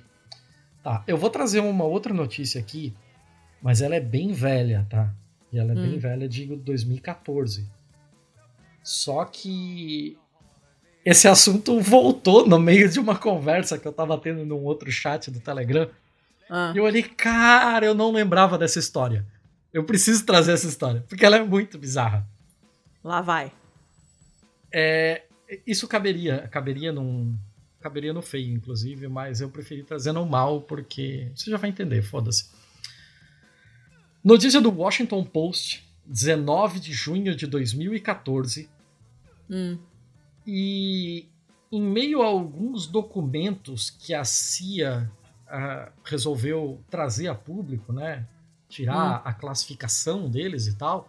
Não sei como é que, como é que fala desclassify. É tirar a classificação? Não, né? Não, é tirar a confidencialidade. Ah, pode crer. É isso aí, então. Então, é, no meio desse- desses documentos todos que, que a CIA revelou em 2014, apareceram alguns de 2005 e 2006 de uma operação com o nome codificado de Devil Eyes, o zóio do capeta, Tá. o olho do cramunhão, do sete pele, do mochila de criança, do pai da Esse teco, mentira, teco gelado. do pai da mentira, do papai do chão. Ah, então, no que que consistia essa essa operação? Consistia em a CIA descolar uma linha da Hasbro Hum, Sim, a Hasbro. A Hasbro que faz G.I. Joe, que faz Barbie, que Sim. faz essas porras todas. Então eles iam entrar em contato com um cara chamado Donald Levine, hum. que era um executivo, antigo executivo da Hasbro. E eles iam fazer esse cara montar uma linha de produção de bonecos do Bin Laden. Pra quê? Aí que tá. A CIA fazendo bonecos do Bin Laden com a Hasbro. É isso aí. Mas é exatamente isso. Eles iam movimentar contatos na China para fazer esses bonecos lá e depois transferir esses lotes de bonecos para Paquistão e Afeganistão, onde eles seriam vendidos em qualquer lugarzinho como se fossem meio que piratas ou como se o Talibã tivesse plantado eles lá. É, E com e- é, é, é estranho, é estranho. E aí, ah, esses bonecos, o rosto deles foi pintado com uma tinta desenvolvida pela CIA. O que consistia essa tinta?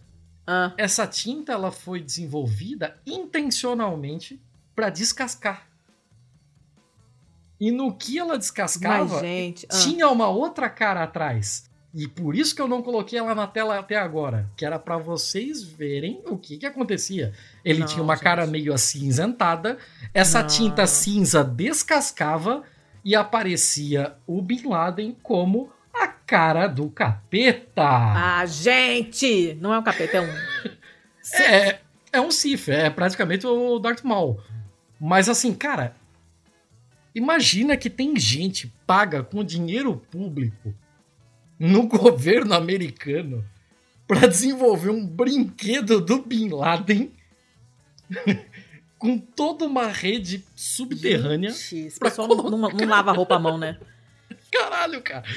É o maior desperdício de dinheiro do planeta, assim, ó. Imagina que você, contribuinte americano, está financiando este tipo de merda. Não, Enquanto isso, você não tem um serviço público de saúde. Enquanto Olha, o Bob, isso, o Bob tá dizendo que isso é Cara. corrente de zap porque não é possível.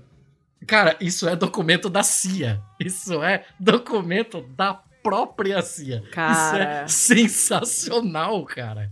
É muito, mas muito bizarro. E a ideia por trás disso era exatamente. Esse é um dos protótipos, esse da foto, que foram conservados, porque a operação, afinal, não aconteceu. Eles chegaram na fase de desenvolvimento, eles chegaram nesses bonecos protótipos, mas eles nunca foram feitos em larga escala para distribuir na região e tal. E, cara, a ideia deles era que a partir do momento em que esses bonecos começassem a descascar e aparecesse essa cara demoníaca aqui, as próprias pessoas muito supersticiosas e tal da região passassem a é, evitar, a, passassem a repelir contato com pessoas da Al-Qaeda. Olha a ideia, olha as ideias. Cara, E isso era maravilhoso demais para eu não colocar no BMF. E como bicho, já é, isso é o... mu- Cara, isso é estranhão, hein? Cara, agora a gente tem o nosso boneco do Luciano Hang, né? Então a gente não tá falando falar muito. Ó, o Denis falou que é Operação Boneco do Fofão. Cara, a gente não pode falar muito, né? A gente tem boneco do velho da van. Mas, Cara! mas assim, que eu saiba, por enquanto ainda ninguém me mostrou o contrário, mas o boneco do velho da van não foi feito pela CIA. E Então, se descasca, não tem. Não tem. não, não, não tem a cara do, do Darth Maul. Gente. cara, vocês conseguem imaginar o quão zoado é isso. A, a, matéria é enorme, eu tô rolando aqui, vocês estão vendo que o bagulho é enorme. Tempo perdido nisso, pai do céu. Cara, parabéns aí pro contribuinte americano que tá financiando esse tipo de bosta. Parabéns, parabéns. Gente. Vamos pros feios, então? Esse aqui já é quase é, um. Eu Fica à vontade. Feios, né? Fica à vontade. Tá, tá bom. Olha, o meu primeiro. Calma, garoto. Deixa eu copiar o bicho aqui. Você tá vendo que o negócio tá lerdo aqui? O bicho não, tô... o bicharoco. Ah! Volta, bosta. Bicharoco. Atenção, para quem tem medo de aranha, não olhe, tá? A aracnofobia. Lembra do filme Aracnofobia? Eu adorava esse filme. Uma merda. É. é uma. Caceta, moto de merda. É uma um link do I Fucking Love Science, que é um site que eu gosto com do qual eu gosto com reservas, porque quem gosta gosta de alguma coisa objeto indireto precisa da preposição. E é, ele, eu tenho reservas, porque eles falam, eles falam merda de vez em quando, mas eu gosto porque eles trazem muita notícia bizarra. E essas são as minhas preferidas. E nesse caso nós temos, ó, o bingo, nós temos bicharoco, de novo. Então nós temos um homem australiano explica por que, esse porquê é separado sem acento, por que ele deixou uma aranha do tamanho da cara dele morar na casa dele por um ano. Cara. Você deixaria, seu Thiago, uma aranha do tamanho da sua cara morar na sua casa? Não, olha a tamanha da Cara, parece, aranha. Parece um Siemens C65 com pernas. Eu não sei do que, que você tá falando, mas é enorme. Pera aí. Siemens C65. É isso aqui com perna. Cara, o bicho é ó, um Olha, ó, ó, vira, vira essa porra aqui de cabeça para baixo. Cara, por que, que você tá pensando num celular? Jesus e ó, ó aqui, ó, aqui, ó, até os rinzinhos aqui, ó, ó, os botões aqui, ó. É igualzinho. Gente, aí a Dri tá perguntando, gente, mas se ela não for perigosa, por que não? Ah! É, ela pode até não ser perigosa, mas eu não quero isso andando na minha cara, entendeu? Eu não quero correr o risco de acordar e ela tá fazendo carinho na minha cara. Não, não gosto de. Eu não gosto de coisas bicharocos na minha cara. Cara, eu deixava ela morar lá, mas eu não ia morar lá. Deixa a casa pra ela. mas, por que que ele deixou, né? Por que que ele deixou?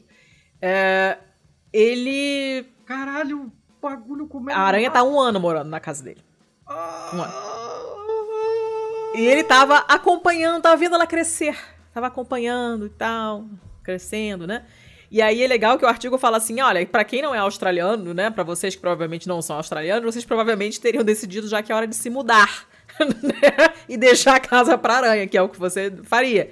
Mas ele falou: ah, não, legal, eu, tomara que ela cresça mais. não sei o quê. Mas. Caralho! Por quê? Porque a aranha, obviamente, come um monte ah. de inseto, que é o que o Atense falou, né? O ah, tá comentando tá. ali, ó, que aposto que não entrava nem mosquito, inclusive nem assaltante. E é isso mesmo, a casa dele tinha barata, e a aranha, que ele deu o nome de Charlotte, que é o nome daquela. Como a casa tinha barata com uma aranha desse tamanho morando lá? Aí a, ele, a, ele convidou a barata, a barata apareceu e ele falou: vamos deixar a barata pra barata. Pra, pra, a aranha pra aranha comer as baratas. Entendeu? Deram o nome de Charlotte, que é um, tem uma, uma, uma, história, um livro e um filme muito bonitinho, por sinal. Muito, muito, muito bonitinho. Ah, que pariu. É, é a Charlotte o nome dela? Do quê? Da, da aranha? Do filme. No filme. Como é que, caraca, como é que é? Que filme? Do que você tá é. falando? É. Ô, Carol, aquele filme da aranha, o nome dela é Charlotte? É, isso mesmo, Charlotte's Web. É muito legal. A Julia Roberts faz a voz da Charlotte da Aranha. É uma, uma lindezinha de filme. Eu não muito sei bonitinho. Tá falando, mas é um filme. Okay, um filme chamado, chamado A Teia da Charlotte.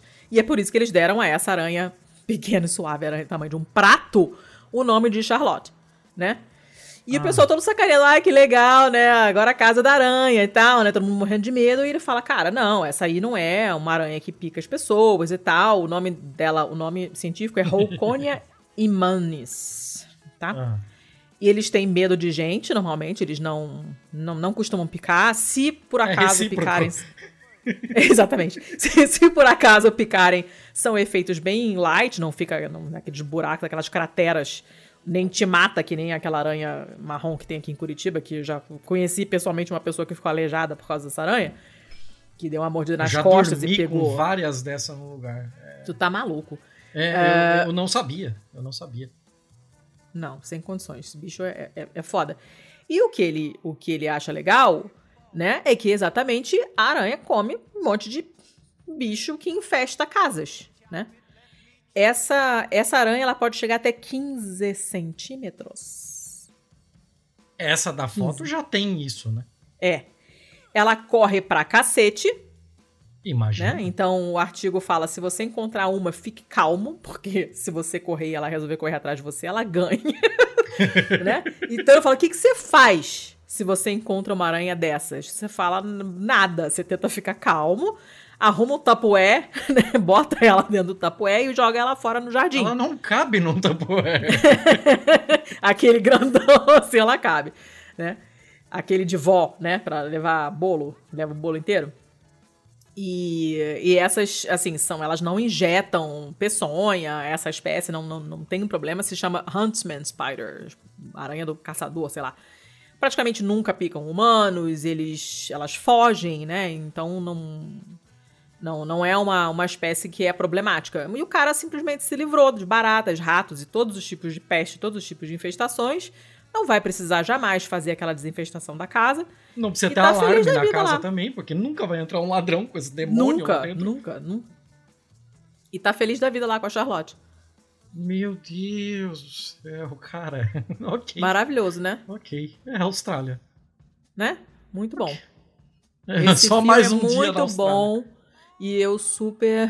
Como o Denis falando, imagina o preço do banho no pet shop. ah, socorro. Mas enfim, é um bicho enorme que simplesmente livrou a casa dele de insetos, eu acho muito bom. É bom eu... que os parentes na quarentena não vão visitar. É, não... maravilha. Eu tenho, eu assim, eu não tenho medo de insetos, aracnídeos e tal, mas eu não quero que ele fique passeando em mim, entendeu? Então, tipo, de dia eu não teria problema em conviver com ela, mas eu não conseguiria dormir. É. Sabendo que eu podia acordar e tá esse bicho, sei lá, em qualquer lugar do meu corpo não ia rolar, entendeu? Complicado, bicho complicado. Mas a Charlotte caralho. tá lá, tá feliz da vida, tá prestando um serviço, então tamo feliz.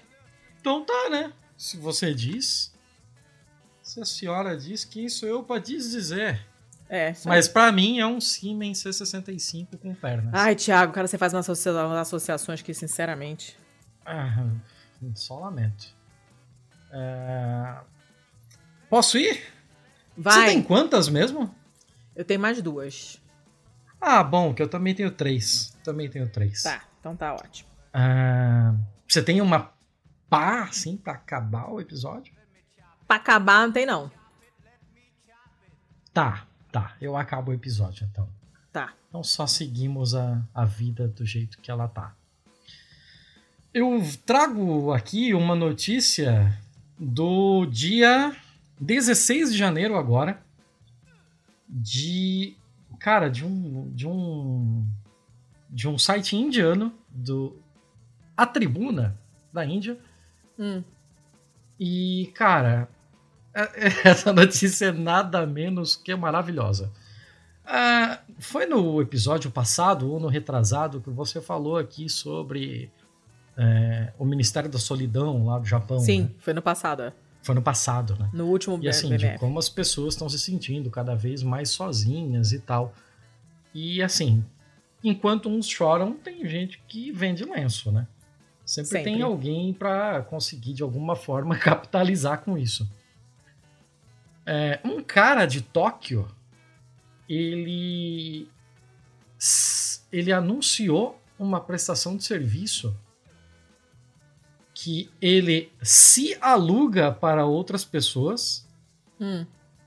para fazer nada. Não entendi. Não entendi. É, é isso. Ele se aluga para as pessoas para fazer nada. E ele ganha dinheiro assim. Por que, que alguém pagaria para outra pessoa não fazer nada? Por conta dessa questão de solidão. Porque tem gente que simplesmente não tem outra pessoa para jantar com ela, pra, sei lá, assistir a série preferida dela junto. Mas então não é, ele não vai fazer nada. Ele vai ser garoto de companhia. É, mais ou menos isso. Mas ele não, não é não fazer nada. nada. Não Aí fazer é nada é tá. é você não fazer porra nenhuma. Você fazer companhia. Inclusive, se uma pessoa for chata, tiver mau hálito, chulé, é, é cara, é, merece ser pago, inclusive. Não, mas vamos lá. Vamos, vamos, vamos aos poucos. É, o nome do cara é Shoji Morimoto. Tá. E o negócio dele é ganhar dinheiro para não fazer nada. Ele se aluga por 10 mil ienes. Hum. E enquanto eu digo a notícia aqui, você faz a conversão aí no Google. Uh, ah, 10 mil ienes mais as despesas com viagens, porque ele não tira do bolso. Ó, dá 500 reais. 500 reais. Então, você pode pagar 500 reais mais as despesas de traslado e tal, hum. para que esse cara que tem 37 anos seja contratado para fazer nada com você.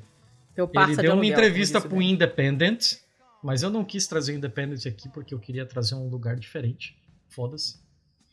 E ele, em 2018, ele largou um emprego no mercado editorial. Beijo, Bia. e ele postou um tweet que dizia: Ó, oh, eu, me eu me ofereço para alugar como uma pessoa que não faz nada. É difícil para você entrar sozinho em uma loja? Você tá sentindo falta de um jogador do seu time? Você precisa de alguém para manter um lugar para você? Eu posso não fazer nada exceto coisas fáceis. Simples assim. Tá, eu, eu não considero isso não fazer nada de maneira alguma. E eu super faria. Na Sério? bio dele no Twitter, ele é o arroba Morimotoshoji. É, ele diz: Eu vou te emprestar uma pessoa, no caso eu, que não faz nada. Estamos sempre aceitando. Você, você pagará apenas 10 mil ienes despesas de transporte da estação Kukumbonji e outras despesas como comida e bebida se houver. Por favor, use DMs para solicitações e perguntas. Não posso fazer nada além de comer, beber e dar respostas fáceis. Olha, é, eu super teria esse emprego. Sério, é. super teria esse emprego. Claro que teria. Porra, 500 reais. Cara, mas não é todo mundo não que seria capaz, sabe? Eu acho que eu seria boa nisso. Porque ele não tá não fazendo nada, ele tá fazendo coisas, ele está fazendo companhia, ele está fazendo pequenos favores, ele está fa conversando com a pessoa, emprestando um ouvido, um ombro amigo e falando platitudes. Às vezes as pessoas não querem conselho, não querem ouvir nada complexo, elas só querem conversar. Como você falou, ficar botar a pessoa do teu lado pra ficar vendo Netflix contigo. Eu super faria, porque eu gosto de gente, eu acho que eu sou boa companhia. Super faria. Nossa. Eu, eu olhando assim. Emprego dos sonhos. Eu acho que eu faria, mas aí quando você falou eu gosto de gente, eu talvez. Você não, não claro que você não faria, você ia socar a pessoa nos primeiros 30 segundos. É. Não ia rolar. Bem, aí eu ele fez esse. Ele fez esse negócio na Bill e a primeira vez que aconteceu para ele, ele até ficou surpreso, mas de boa, fez lá de graça e tal. Só que daí apareceram tantas DMs de gente requisitando os serviços dele que ele passou a cobrar. E assim, uh, ele disse que atende 3 a 4 clientes por dia. Tem mercado aí, ó. reais ó, cada. Ó o nicho, ó o nicho, ó o nicho. 2 mil reais por dia. Que no Japão valem muito menos, né? Compram meio miojo, provavelmente, mas é muito interessante. Cara, desde 2018 ele já atendeu 3 mil pessoas. O Independent diz que, segundo que o próprio o Shoji falou para ele, né? É, as pessoas alugam ele para vários motivos, mas principalmente por solidão. Então ele pode ir almoçar com a pessoa, usar para fotos no Instagram, acompanhar elas num pedido de divórcio que precisa ter uma testemunha e a pessoa Olha não conhece isso, ninguém gente. na cidade. Nossa, super iria. Adoro acompanhar a vida de gente. Então, assim, a, o mais incomum que ele falou que já foi solicitado foi um homem que certa vez o contratou para descrever um assassinato que ele havia cometido. Lá, lá, lá, lá. Aí teve uma outra pessoa que pagou ele para levá-lo a revisitar o local onde ele havia tentado se matar. Puxado. Imagina. Sim, a pessoa tinha tentado se matar naquele lugar e depois, desde então, ela nunca mais foi até lá, né? Por questões de psicológicas mesmo e tal, né? Mas ela, sei lá, por algum motivo, ela gostaria de ir lá de novo e, sei lá, é, encarar seus medos, qualquer coisa nesse sentido, e alugou ele para acompanhá-lo. Olha que doido. problema é que se a pessoa tentasse se matar de novo, como ele só faz. Como ele não faz nada, ele não ia impedir, né? Ah, duvido que ele não impedisse. Ah, não sei, não sei. Duvido, duvido. Gente, isso, isso que ele faz é trabalhoso pra caramba. Dá. Fazer companhia para quem não tem ninguém é extremamente trabalhoso. E assim, ele não é um cara. Só um cara normal, assim. É tipo, ele. Ele é um pós-graduado em física pela Universidade de Osaka. Ele simplesmente ah lá, o cara deve ter um papo maneiro, deve ter um papo legal. Caraca, nossa, emprego dos sonhos super faria. Super. Olha a quantidade de gente diferente que você ia conhecer na sua vida.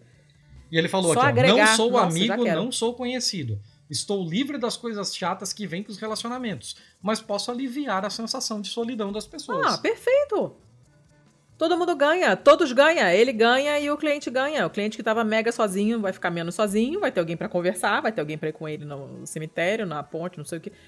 Nossa, quero muito. Alguém Fica me paga para fazer companhia? Super quero.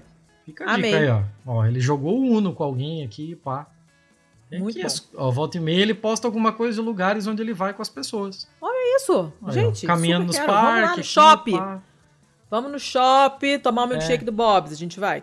É, é preciso, o... preciso comprar uma roupa e eu preciso só que alguém vá comigo para carregar as bolsas e olhar no provador se ficou bom, se ficou ruim e dar Nossa, palpite. Cara, super quero. Agora, é o que a gente tá falando, né? O esforço para não se envolver emocionalmente nunca, né? Como ele fala que não é amigo e tal. Eu tenho um problema, porque eu fico amiga das pessoas imediatamente. Isso para mim seria bem complicado. Principalmente se fossem é, clientes recorrentes, né? Mas é, cara, nossa, faria caralho. Muito. Amei. Hum, meu, minha tela está rachada. Gente, Patreon, pelo amor de Deus, eu preciso de um computador que a minha tela está arranhada. Ah, gostei, quero. Olha aí. Fica a dica. Fica a dica, eu vou procurar emprego no Japão, o dia que eu falar japonês. Adorei. Muito que bem, muito que bem. Vou pro meu próximo então, certo? É outra notícia da ANSA Brasil. Eu tinha falado que ia trazer mais uma e estou, estou trazendo. Uh, e olha só, é uma notícia. Cadê a data? Do dia 26 de abril, tão recente. Robinson Crusoe da Itália deixará a ilha onde viveu por 32 anos. Então você tem um eremita chamado Mauro Morandi, que é guardião de uma ilha paradisíaca desabitada no mar Tirreno, na Itália. A foto é um deslumbre. Que a praia. puta lugar, hein? Né? Pois é. Ele tá com 81 anos. E ele mora lá desde 89. E aí, é uma, é uma ilha que fica entre a Sardenha e a Córcega, é conhecida por ter uma praia rosa, né? Tem um microorganismo, tem muitas praias rosa. Lembrando que rosa, assim como cinza e laranja, não fazem plural quando são adjetivos de cor, tá? É, então não é, então não é praias rosas, é praias rosa, praias cinza, praias laranja. Só para essas três?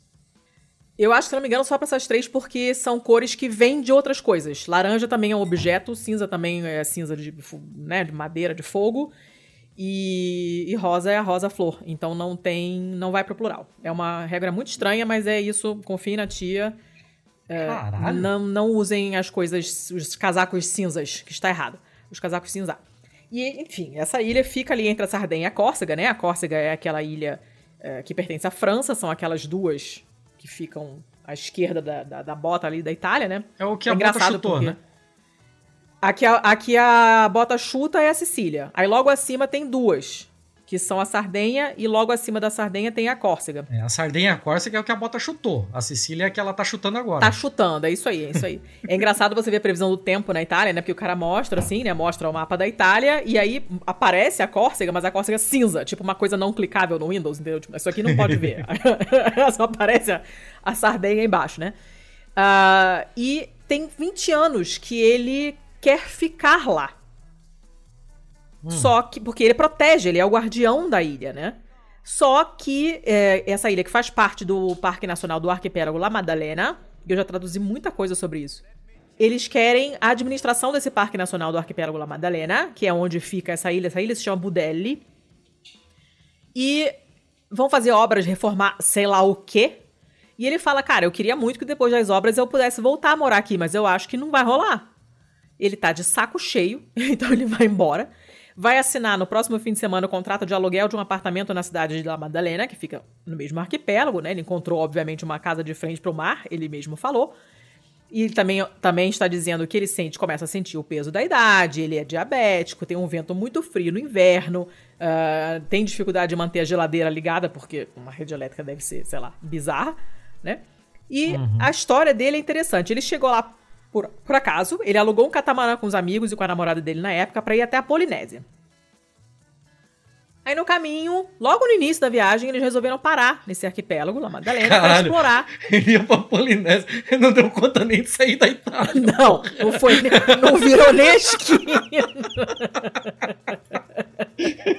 Não foi nem na esquina, acabou o combustível. Caralho!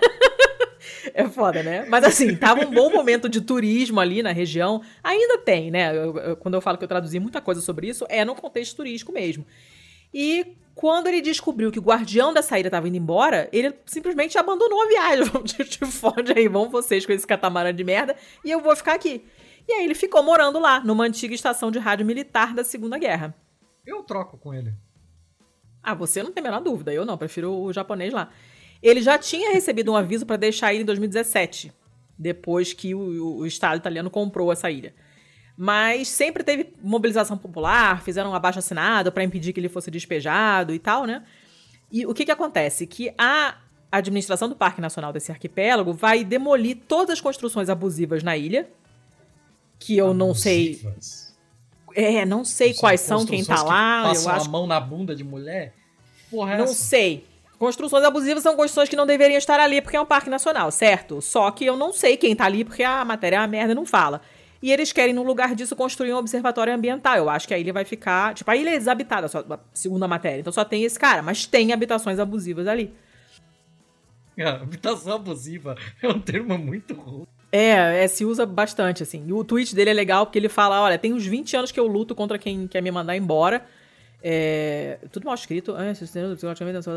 É, embora apoiado psicologicamente não somente tanto pela ilha de Budelli e todos vocês que me apoiam, mas agora enchi os culhões, que eu falo literalmente, me sono veramente rotto le palle, me enchi os culhões e vou embora, esperando que no futuro Budelli seja protegida como eu fiz, é, como eu venho fazendo há 32 anos. Tchau. Você tá lendo a matéria em italiano? Tem o tweet dele original. Ah, tá. E aí ele fala com a pontuação toda cagada, ele fala, vocês vão ver minha, meus Ainda vão ver fotos minhas de outro lugar, porque a Sardenha é toda bonita e ele pretende ficar na Sardenha, ali na, na cidade La Madalena. Então ele fala: ainda vou postar mais fotos bonitas e vocês vão ver. Mas é isso. Eu tenho mixed feelings com essa notícia, assim, porque eu não consigo entender a pessoa morar num lugar desse. Não entra na minha cabeça, sabe? A pessoa morar num lugar sozinho desses, assim, não, não, sei lá, não consigo entender. Eu entendo o papel dele como guardião e protetor da ilha e tal, e entendo que eles queiram colocar um observatório lá, mas também fico chateado de terem tirado o cara de lá, coitado. Esse cara, como é que ele vai jogar ele numa cidadezinha, mesmo por menor que seja a cidade? Vai ser. Vai ser estranho, né? Você imagina o cara tá 32 anos numa ilha sozinho, com uma geladeira que não funciona? Sei lá, ele tem Facebook. Tudo bem, mas vai ser estranho, você não acha? Vai ser estranho? Ah, não sei, não sei. Ah, eu acho. Enfim. Mas é o que ele quer, ele queria ficar. Tô chateada porque tiraram ele, mas enfim. É, tá certo ele, se foda. Né? Só foda ele, ele. ele tocou um foda-se pro mundo e ficou num lugar durante um tempasso do caralho. E agora tá tocando foda-se de novo, vai sair desse lugar. É. Ah, por que tu vai morar na ilha? Porque eu não sou obrigado. Porque eu vou. Ah, por que, que tá saindo da ilha? Porque eu quero. Mas ele não quer, tá sendo expulso. Ah, mas ele falou que se encheu. Não, ele encheu de lutar para ficar lá. Ele tá de saco cheio. De ah. ser toda hora quererem expulsar eles lá. O cadeira de merda. Toda hora expulsam ele, tá de saco cheio, ele falou: quer saber? Foda-se, agora eu vou embora então. Já que vocês estão entorrando a minha paciência e ninguém quer deixar eu ficar, então não vou ficar, vou embora. Ah, tá e certo. aí, foi embora. Eu tô chateada, ah. coitado, que o velho queria ah, ficar mais. É a política do, do, da mínima incomodação. Tava dando muita incomodação ficar lá, sai. Tava dando é, muita incomodação o mundo preferia viver sozinho, foi viver sozinho. É, uma vida Filosofia é show de bola. Vai lá pra tua próxima. Ah, meu Deus, peraí. Lá vem. Ah, o que, que eu vou trazer agora? O que, que eu vou trazer agora? Eu sei lá, pô, é contigo. Porra, eu vou trazer uma aqui que é só um tweet, na real. Mas eu acho muito louca essa história. Porque é um. É um TikToker. Acho que Lá nunca vem. falamos de TikTok aqui, né? Não. Alô, Vevila. Mas Alô, Meg. é muito louco esse negócio porque o cara é um TikToker que mora em. O que que tá acontecendo? Bate o sino pequenino aí. É Manila se coçando. Aí a medalhinha dela. Porra. Aí eu falei o nome dela, veio aqui, coitada, achando que eu tô chamando ela. Vem, amor, vem cá, linda. Vem cá, gostosinha, mamãe. Eu tô fedorenta. Cheguei. Ai, Aê! cheguei. Tá. A, a notícia é muito estranha. Também não é uma notícia, é só um TikToker. Mas é um TikToker muito louco porque ele vive numa cidade grande, se eu não me engano, em Valência.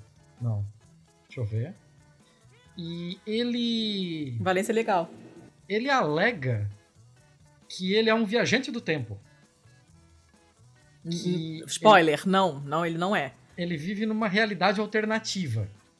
Nessa Spoiler, realidade ele alternativa, o mundo tá muito, mas muito pouco habitado. Então ele anda pelas ruas, por ruas do centro, assim, por ruas que eram para estar muito movimentadas, Hum. e tá tudo completamente vazio. Ele entra em escolas completamente vazias, hospitais completamente vazios. E, o, e, e nada em volta dele tá funcionando. Ele diz que ele vive em 2027. E o arroba dele no TikTok é único sobrevivente. E assim, o pessoal manda pra ele, o nome dele é Javier. Cadê a matéria? E o pessoal manda pra ele assim comentários do tipo, ah, vai no vai no aeroporto. E ah, é aquela tipo de pegadinha, cara. Não tem, né? O aeroporto vai ter gente, você não vai conseguir maquiar isso. Ele filma o aeroporto, ele tá completamente vazio, tudo em total e completo silêncio. E é em Valência. Valência é legal. E, cara, ó, assim, é sensacional. Mandaram ele. Ah, vai no é, Hospital Universitário de Valência. O Hospital Geral Ah. Universitário, que é o maior hospital da cidade. E tá tudo completamente vazio. Como que tá vazio? Completamente vazio. Quem tá acompanhando o nosso streaming tá vendo as imagens. E é simples assim, ó. É tudo como um futuro pós-apocalíptico. Ele entra em todos os lugares, ele não encontra ninguém nesse caminho. E. E todo mundo fica, cara, como ele faz isso? Ele vai de Ele madrugada, claramente. Em horários onde as pessoas não estão na rua. Mas é muito bizarro. Como que. Não, é, tudo, que que é tudo à luz do dia. É tudo à luz do dia. Mas, assim, nada, não se explica. O que ele tá falando se explica. Tá rolando todo um mistério de quem é esse cara, de como ele faz essas coisas. E assim, ele, ele continua indo. Ele continua fazendo isso. Todo mundo pensou que ele pegou ali os períodos de lockdown mais fodas, né? Pra fazer isso. Mas assim, o lockdown já, já tá bem menos restrito, né? E ele continua fazendo esse tipo de filmagem. E é muito, mas muito bizarro. Hospitais completamente vazios. Escolas, aeroportos. Ai, que linda essa porta! Olha! Meu Deus, coisa maravilhosa. Esse chão. Ó, Ele, ele entra em todo e qualquer lugar, tá tudo vazio. É, é como se fosse um filme de apocalipse mesmo. Tipo, não é possível que ele tenha combinado com essas pessoas todas, assim, ó. Ele vai pra qualquer lugar e tá vazio. Ah, isso tá muito estranho. E assim, e, e, e tá com aquele ar de pós-apocalipse, assim. Que, tipo, tem muita coisa em alguns lugares, é, lixo revirado no chão, é, escombro de alguma coisa, de construção pela metade e tal. E tudo totalmente vazio. É muito maneiro. Então eu queria trazer só porque é muito maneiro mesmo, para as pessoas bom. conhecerem esse, esse figura aí, que é o tal do arroba único sobrevivente no TikTok. Eu tenho Muito TikTok, doido. mas não, não sei nem mexer, porque eu sou velha demais pra essas coisas, mas eu vou procurar, gostei. Se alguém descobrir como esse cara faz, me avisa, porque É tudo os vídeos dele são muito maneiros. Muito maneiros. Eu vou pro. pro próximo, pro meu último, então, pode ser? Sim, senhora. Gostei desse negócio aí, legal. Presta atenção. Ó, mais um pro bingo, hein? Presta. Guardian! Opa! Do dia 27 agora de abril. Olha, olha esse título que é bizarrão, hein? um homem russo preso numa reality, num reality show chinês. Me mandou o link? Não, claro que não. berrando lá embaixo, é claro que você tem que latir, óbvio. Então essa pessoa é um cara, um homem russo, que está preso num reality show chinês, finalmente é, votam para ele sair depois de três meses. Aí o nome dele é Vladislav, Vladislav Ivanov. E aí ele tá falando agora que ele se arrependeu de ter entrado nesse, nesse programa que se chama Produce Camp 2021. E é uma, é uma competição de boy bands, tá? Então você imagina. Já, reality show já é um porra. Você imagina reality, reality show de boy band, que cu. Né? E ele, é, rapidamente, ele se arrependeu da decisão dele de entrar no programa, porque reality show de boy band, né? E é, finalmente liberaram ele, ele chegou até a, até a final. Ele é um modelo de 27 anos, de Vladivostok. E aí ele estava trabalhando nesse, nesse programa como tradutor. Aí os produtores falaram: hum, esse cara é gato, né? Vamos colocar ele para pra participar. Você quer viver esta nova vida e tal? E aí ele, tá, show. Só que ele se arrependeu, porque ele não conseguia sair. Se ele saísse, era, era interromper o contrato, cancelar o contrato. E ele teria que pagar, que pagar, uma multa, multa salgada. E aí ele ficava implorando para as pessoas, gente, votem para eu ir embora, pelo amor de Deus. e aí ele, ele, ele fazia as piores performances possível. Ele ia lá e ele cantava mal, ele dançava mal, com a, com a esperança que as pessoas votassem para ele sair, só que ninguém votava para ele sair. Aí, assim, o conceito... Foda, né? O conceito do programa que é um programa coreano, ia falar curioso, coreano, bota esses, esses jovens artistas, né, um contra os outros, para treinar e tal, e tentar formar uma boy band de 11 membros, uma boy band internacional, tipo a, a Now United, que a minha filha gosta e tal, né, que tem uma pessoa de cada país, e isso, obviamente, com o voto do público. E ele, e eles ficaram lá, ele e os colegas de, de, de, de reality show ficaram lá meio que presos nesses dormitórios numa ilha, os celulares foram confiscados e, e ele falava, pelo amor de Deus, não votem pra eu ficar que eu quero ir embora. A primeira música dele foi um que ele cantou, né? Foi um rap em russo. E ele cantou meio assim com o cu, né? Enquanto que os outros, os outros, cara, mandaram benzão e tal, botaram umas músicas pop, super grudentas, não sei o que. E ele mandou um rap em russo horroroso cantado com a bunda e assim, eu não quero ir para as férias, eu quero ir embora, eu tô cansado. E as pessoas, não. né? E ele assim, cara, eu só quero tirar zero, porque eu quero ir embora. Mas a pessoa não deixou, então ele durou três meses, dez episódios e mais conteúdo adicional pra internet. Porque Caralho. o pessoal, é foda, né? Tinha um, ele, ele acabou criando um, uma, uma fanbase que acabou gostando dele até por esse aspecto ranzinhos e anticerebridade dele, né? Ou então tem aquela coisa. Eles acharam que era tipo uma persona dele? Pra, tipo, eles se destacar não, é Eles outros? não acharam que era uma persona, mas eles gostaram desse tipo de personagem, entendeu? Que ele é, né?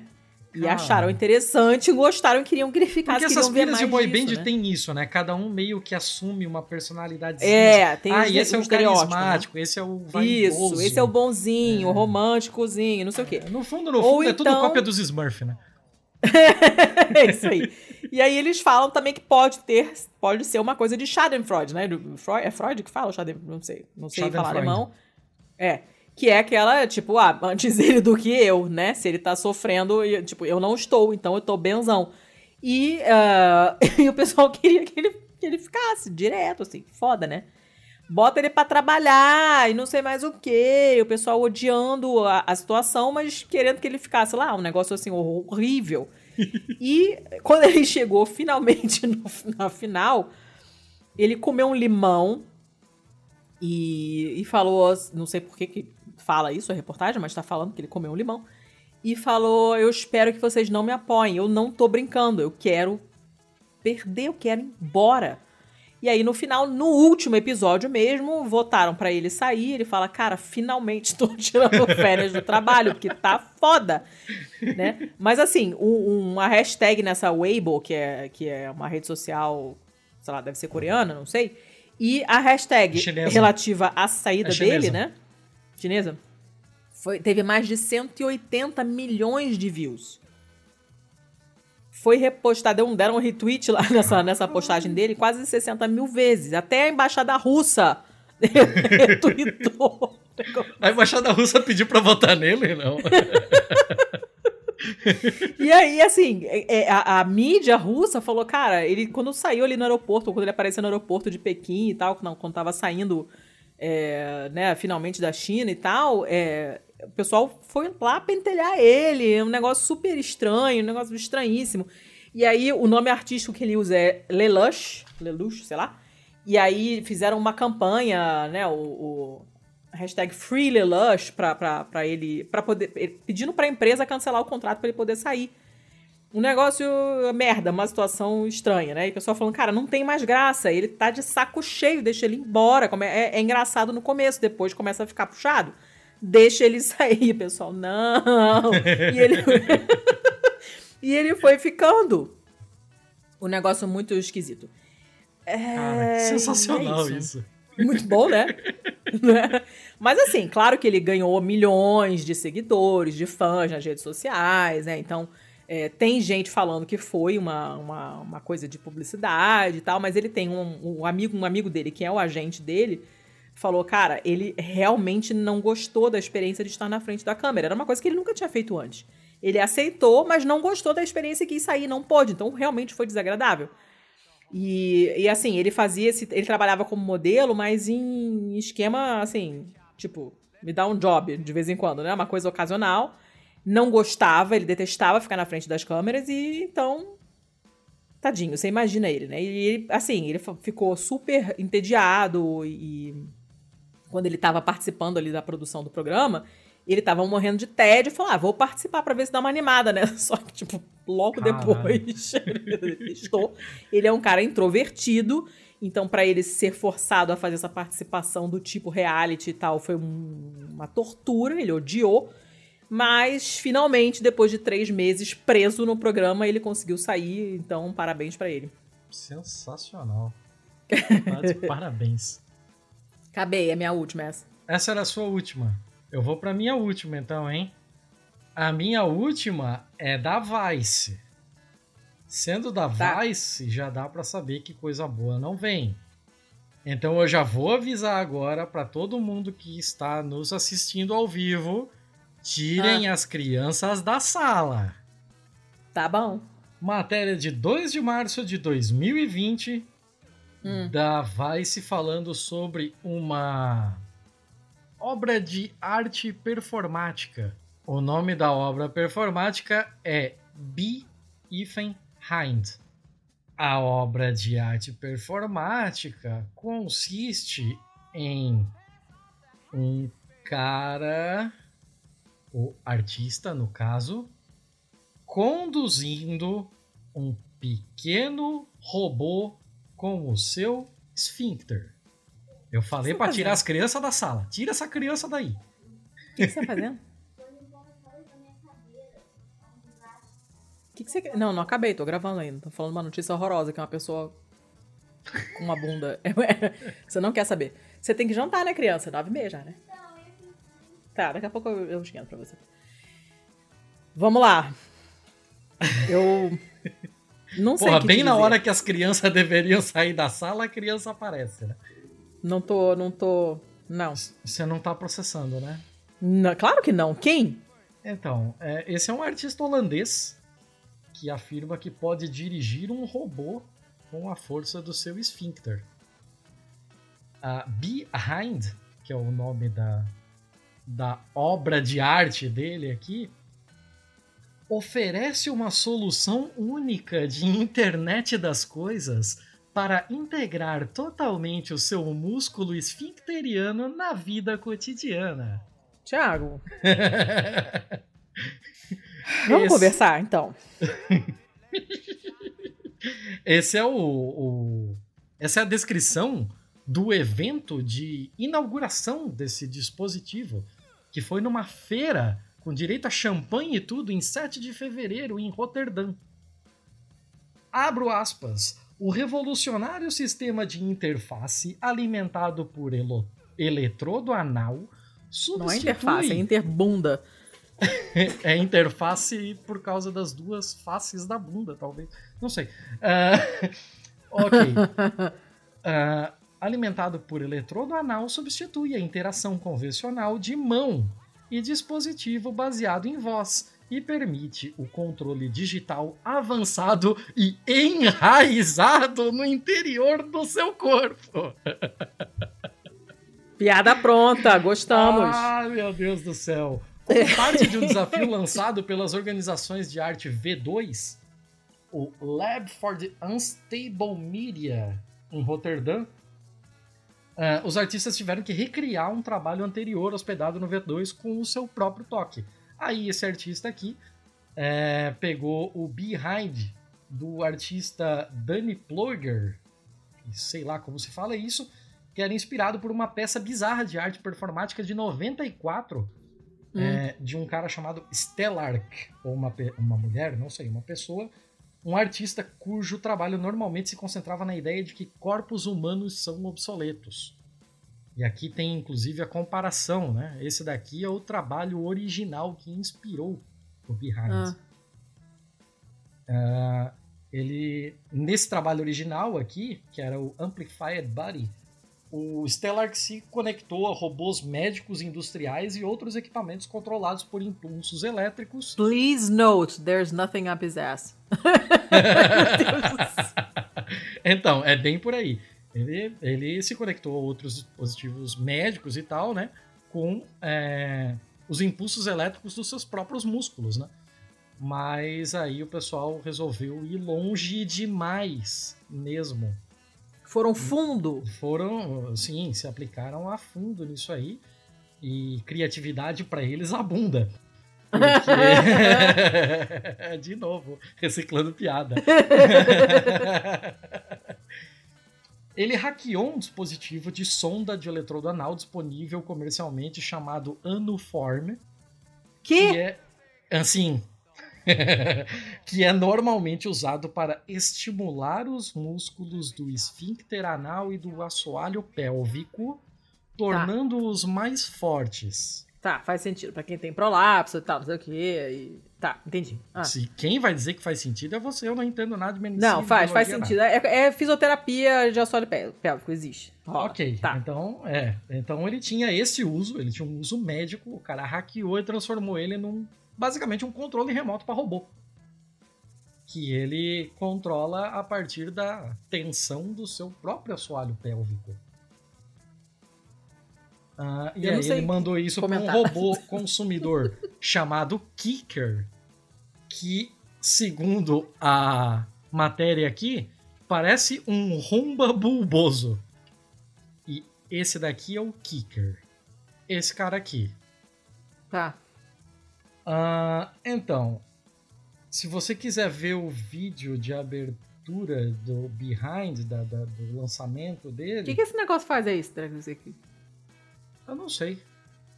Ele anda por aí, parece que ele projeta coisas na tela ali, ó. Ah.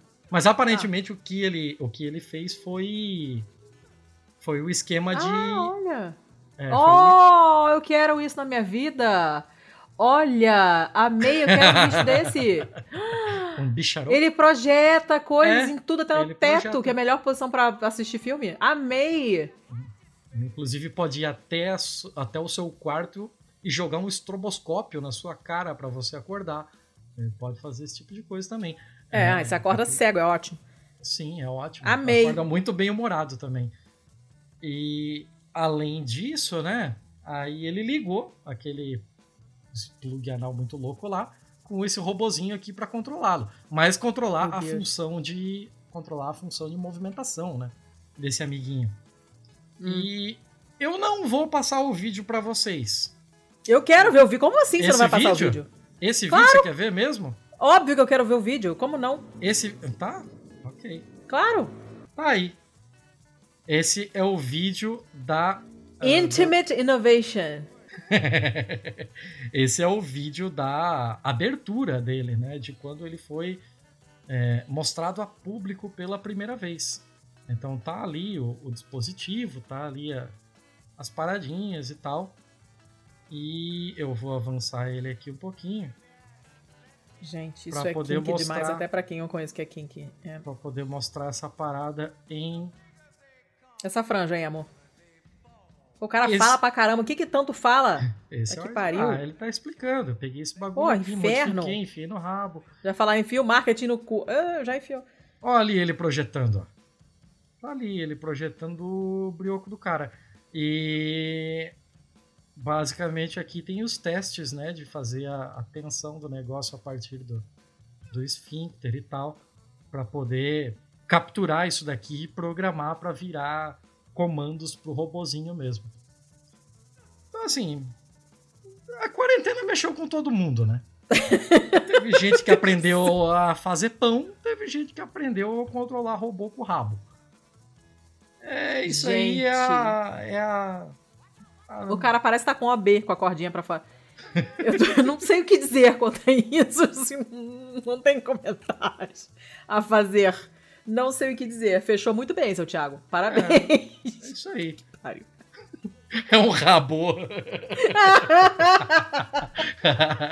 Gente, eu contratar o Gustavo pra fornecer trocadilhos infames. Eu, eu sempre gosto de trazer esse tipo de, de notícia assim que te deixa meio sem saber como reagir. Eu não sei, eu, boa parte das coisas que você traz eu não sei como reagir. Eu, eu grito, eu quero morrer, não sei. Cara, depois dessa maravilha de episódio que acabou, né, foi fechado com a bunda, literalmente. Vamos, vamos passar os nossos recadinhos pra gente poder ter sonhos tranquilos? O, o BMF dessa vez é o quê? A bunda? Ou... Eu não sei te dizer. Ai, eu não sei te dizer, ah, cara. A bunda e o que mais? Sei lá. O Bitcoin, sei. a madeira e o fio terra. cara. meu Deus do céu. Eu não sei, não sei. Vamos para os recadinhos pra gente esquecer esse assunto. Vamos que é pra todo mundo conseguir dormir. Fica, fica né? à vontade aí pra tocar, pra puxar o barco dos recadinhos. Eu falei pra caralho agora. então, nós estamos nas redes sociais, tanto no Twitter quanto no Instagram, como arroba pistolandopod. Nosso site Maravigold, que é obra do Rafael Chino, do Lado Black, que inclusive tá com dois episódios sobre blockchain, Bitcoin, essas coisas, se vocês quiserem ah, ouvir, já que teve esse assunto. Vou até botar na pauta para não esquecer. Uh, se quiserem mandar e-mail, a gente agradece. E o endereço é contato. Contato, tô ficando maluca. Contato arroba pistolando.com. O site é pistolando.com.com, que eu já falei. Você se confundiu nisso? Eu tava, porque na hora de fazer o login, é que a gente teve que entrar com, com o e-mail do Estopim, eu tava pensando, será que é Estopim? Será que. Me confundi. Uh, que mais? Uh, nós temos parcerias com a vesteesquerda.com.br. Se vocês forem lá comprar coisas e usarem o código PISTOLA10, vocês ganham 10% de desconto. Temos o, uma parceria com a editora Boitempo. O site é boitempoeditorial.com.br barra pistolando. E aí qualquer coisa que vocês comprarem nesse site, nesse link, a gente ganha um estareco-teco. Uh, nós temos as nossas nossos financiamentos coletivos que a gente já falou no começo, vamos repetir, que são o catarse, tô ruim hoje, catarse.me barra pistolando, nós temos o PicPay, estamos no PicPay como pistolando também, estamos no patreon.com barra barra pistolando, caraca! Oh, que dificuldade! Tá foda, minha cabeça tá em 20 coisas ao mesmo tempo patreon.com barra pistolando para quem está fora do Brasil e puder pagar em moeda estrangeira que a gente agradece muitíssimo, dadas as nossas despesas tecnológicas e uh, que mais? E lembrando que e o Pistolando, exatamente, o Pistolando é uma produção da Estopim Podcast, essa multinacional, essa empresa guarda-chuva, essa holding formada por duas pessoas, somos eu e o Thiago, e nós produzimos o seu podcast se você quiser, nós editamos se você precisar, nós damos consultoria se você assim o quiser. E, e é isso aí. Espalhem a palavra da Estopim. Certo? Show de bola. Show de bola, dona Letícia. Fechamos por hoje? Fechamos, fechamos e eu não sei como que eu vou. Eu quero deixar um último abraço. Fala. Um abraço pro pessoal da turma dos Alagoanos em São Paulo. Ah, era o que eu ia, ia pegar meu papelzinho anotado aqui agora. Ah, agora. você tá igual o Faustão com papelzinho de abraço? Tô. Aqui eu sou cheio dos post-it. Não, tá, tá, dado, tá dado o abraço aqui. O pessoal que nos abraçou aí com, com a sua audiência. Né? Isso aí. E. Só, né? Só. Que jeito tosco de se terminar um episódio, Letícia. Essa é, história da bunda me deixou é, meio. Só. Essa história Porra. da bunda me deixou assim, totalmente sem reação. E aí, qual, todos os meus pensamentos atualmente terminam com a lembrança das coisas que eu ainda tenho que fazer para me mudar. E aí eu fico. Eu desligo, entendeu? Pra, pra ver se reduz o trauma. Uh, mas é isso aí, gente. Tem episódio gravado pra semana que vem? Não, não temos. Então. Avisei isso no começo, enquanto você estava sem conexão, de que existe uma probabilidade não tão remota assim de que furemos uma semana aí, caso as coisas não se concretizem da mesma forma, mas é por uma boa causa, é por causa da mudança de Dona Letícia Dacker.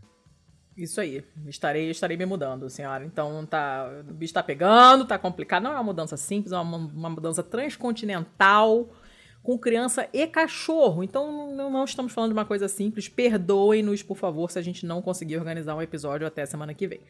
Faremos o possível e impossível. A gente não gosta de deixar lacunas, mas, cara, se não rolar, é, né? Vocês entendem. Não é por má vontade nem falta de organização, é porque tá foda.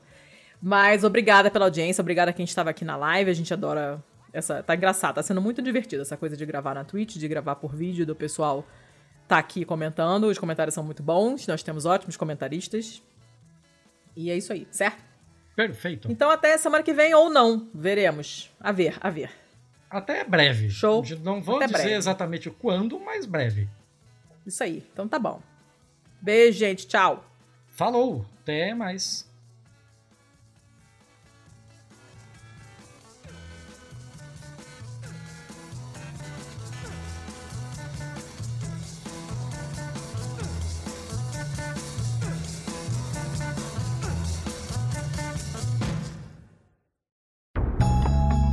Este podcast foi editado por estopimpodcasts.com.br.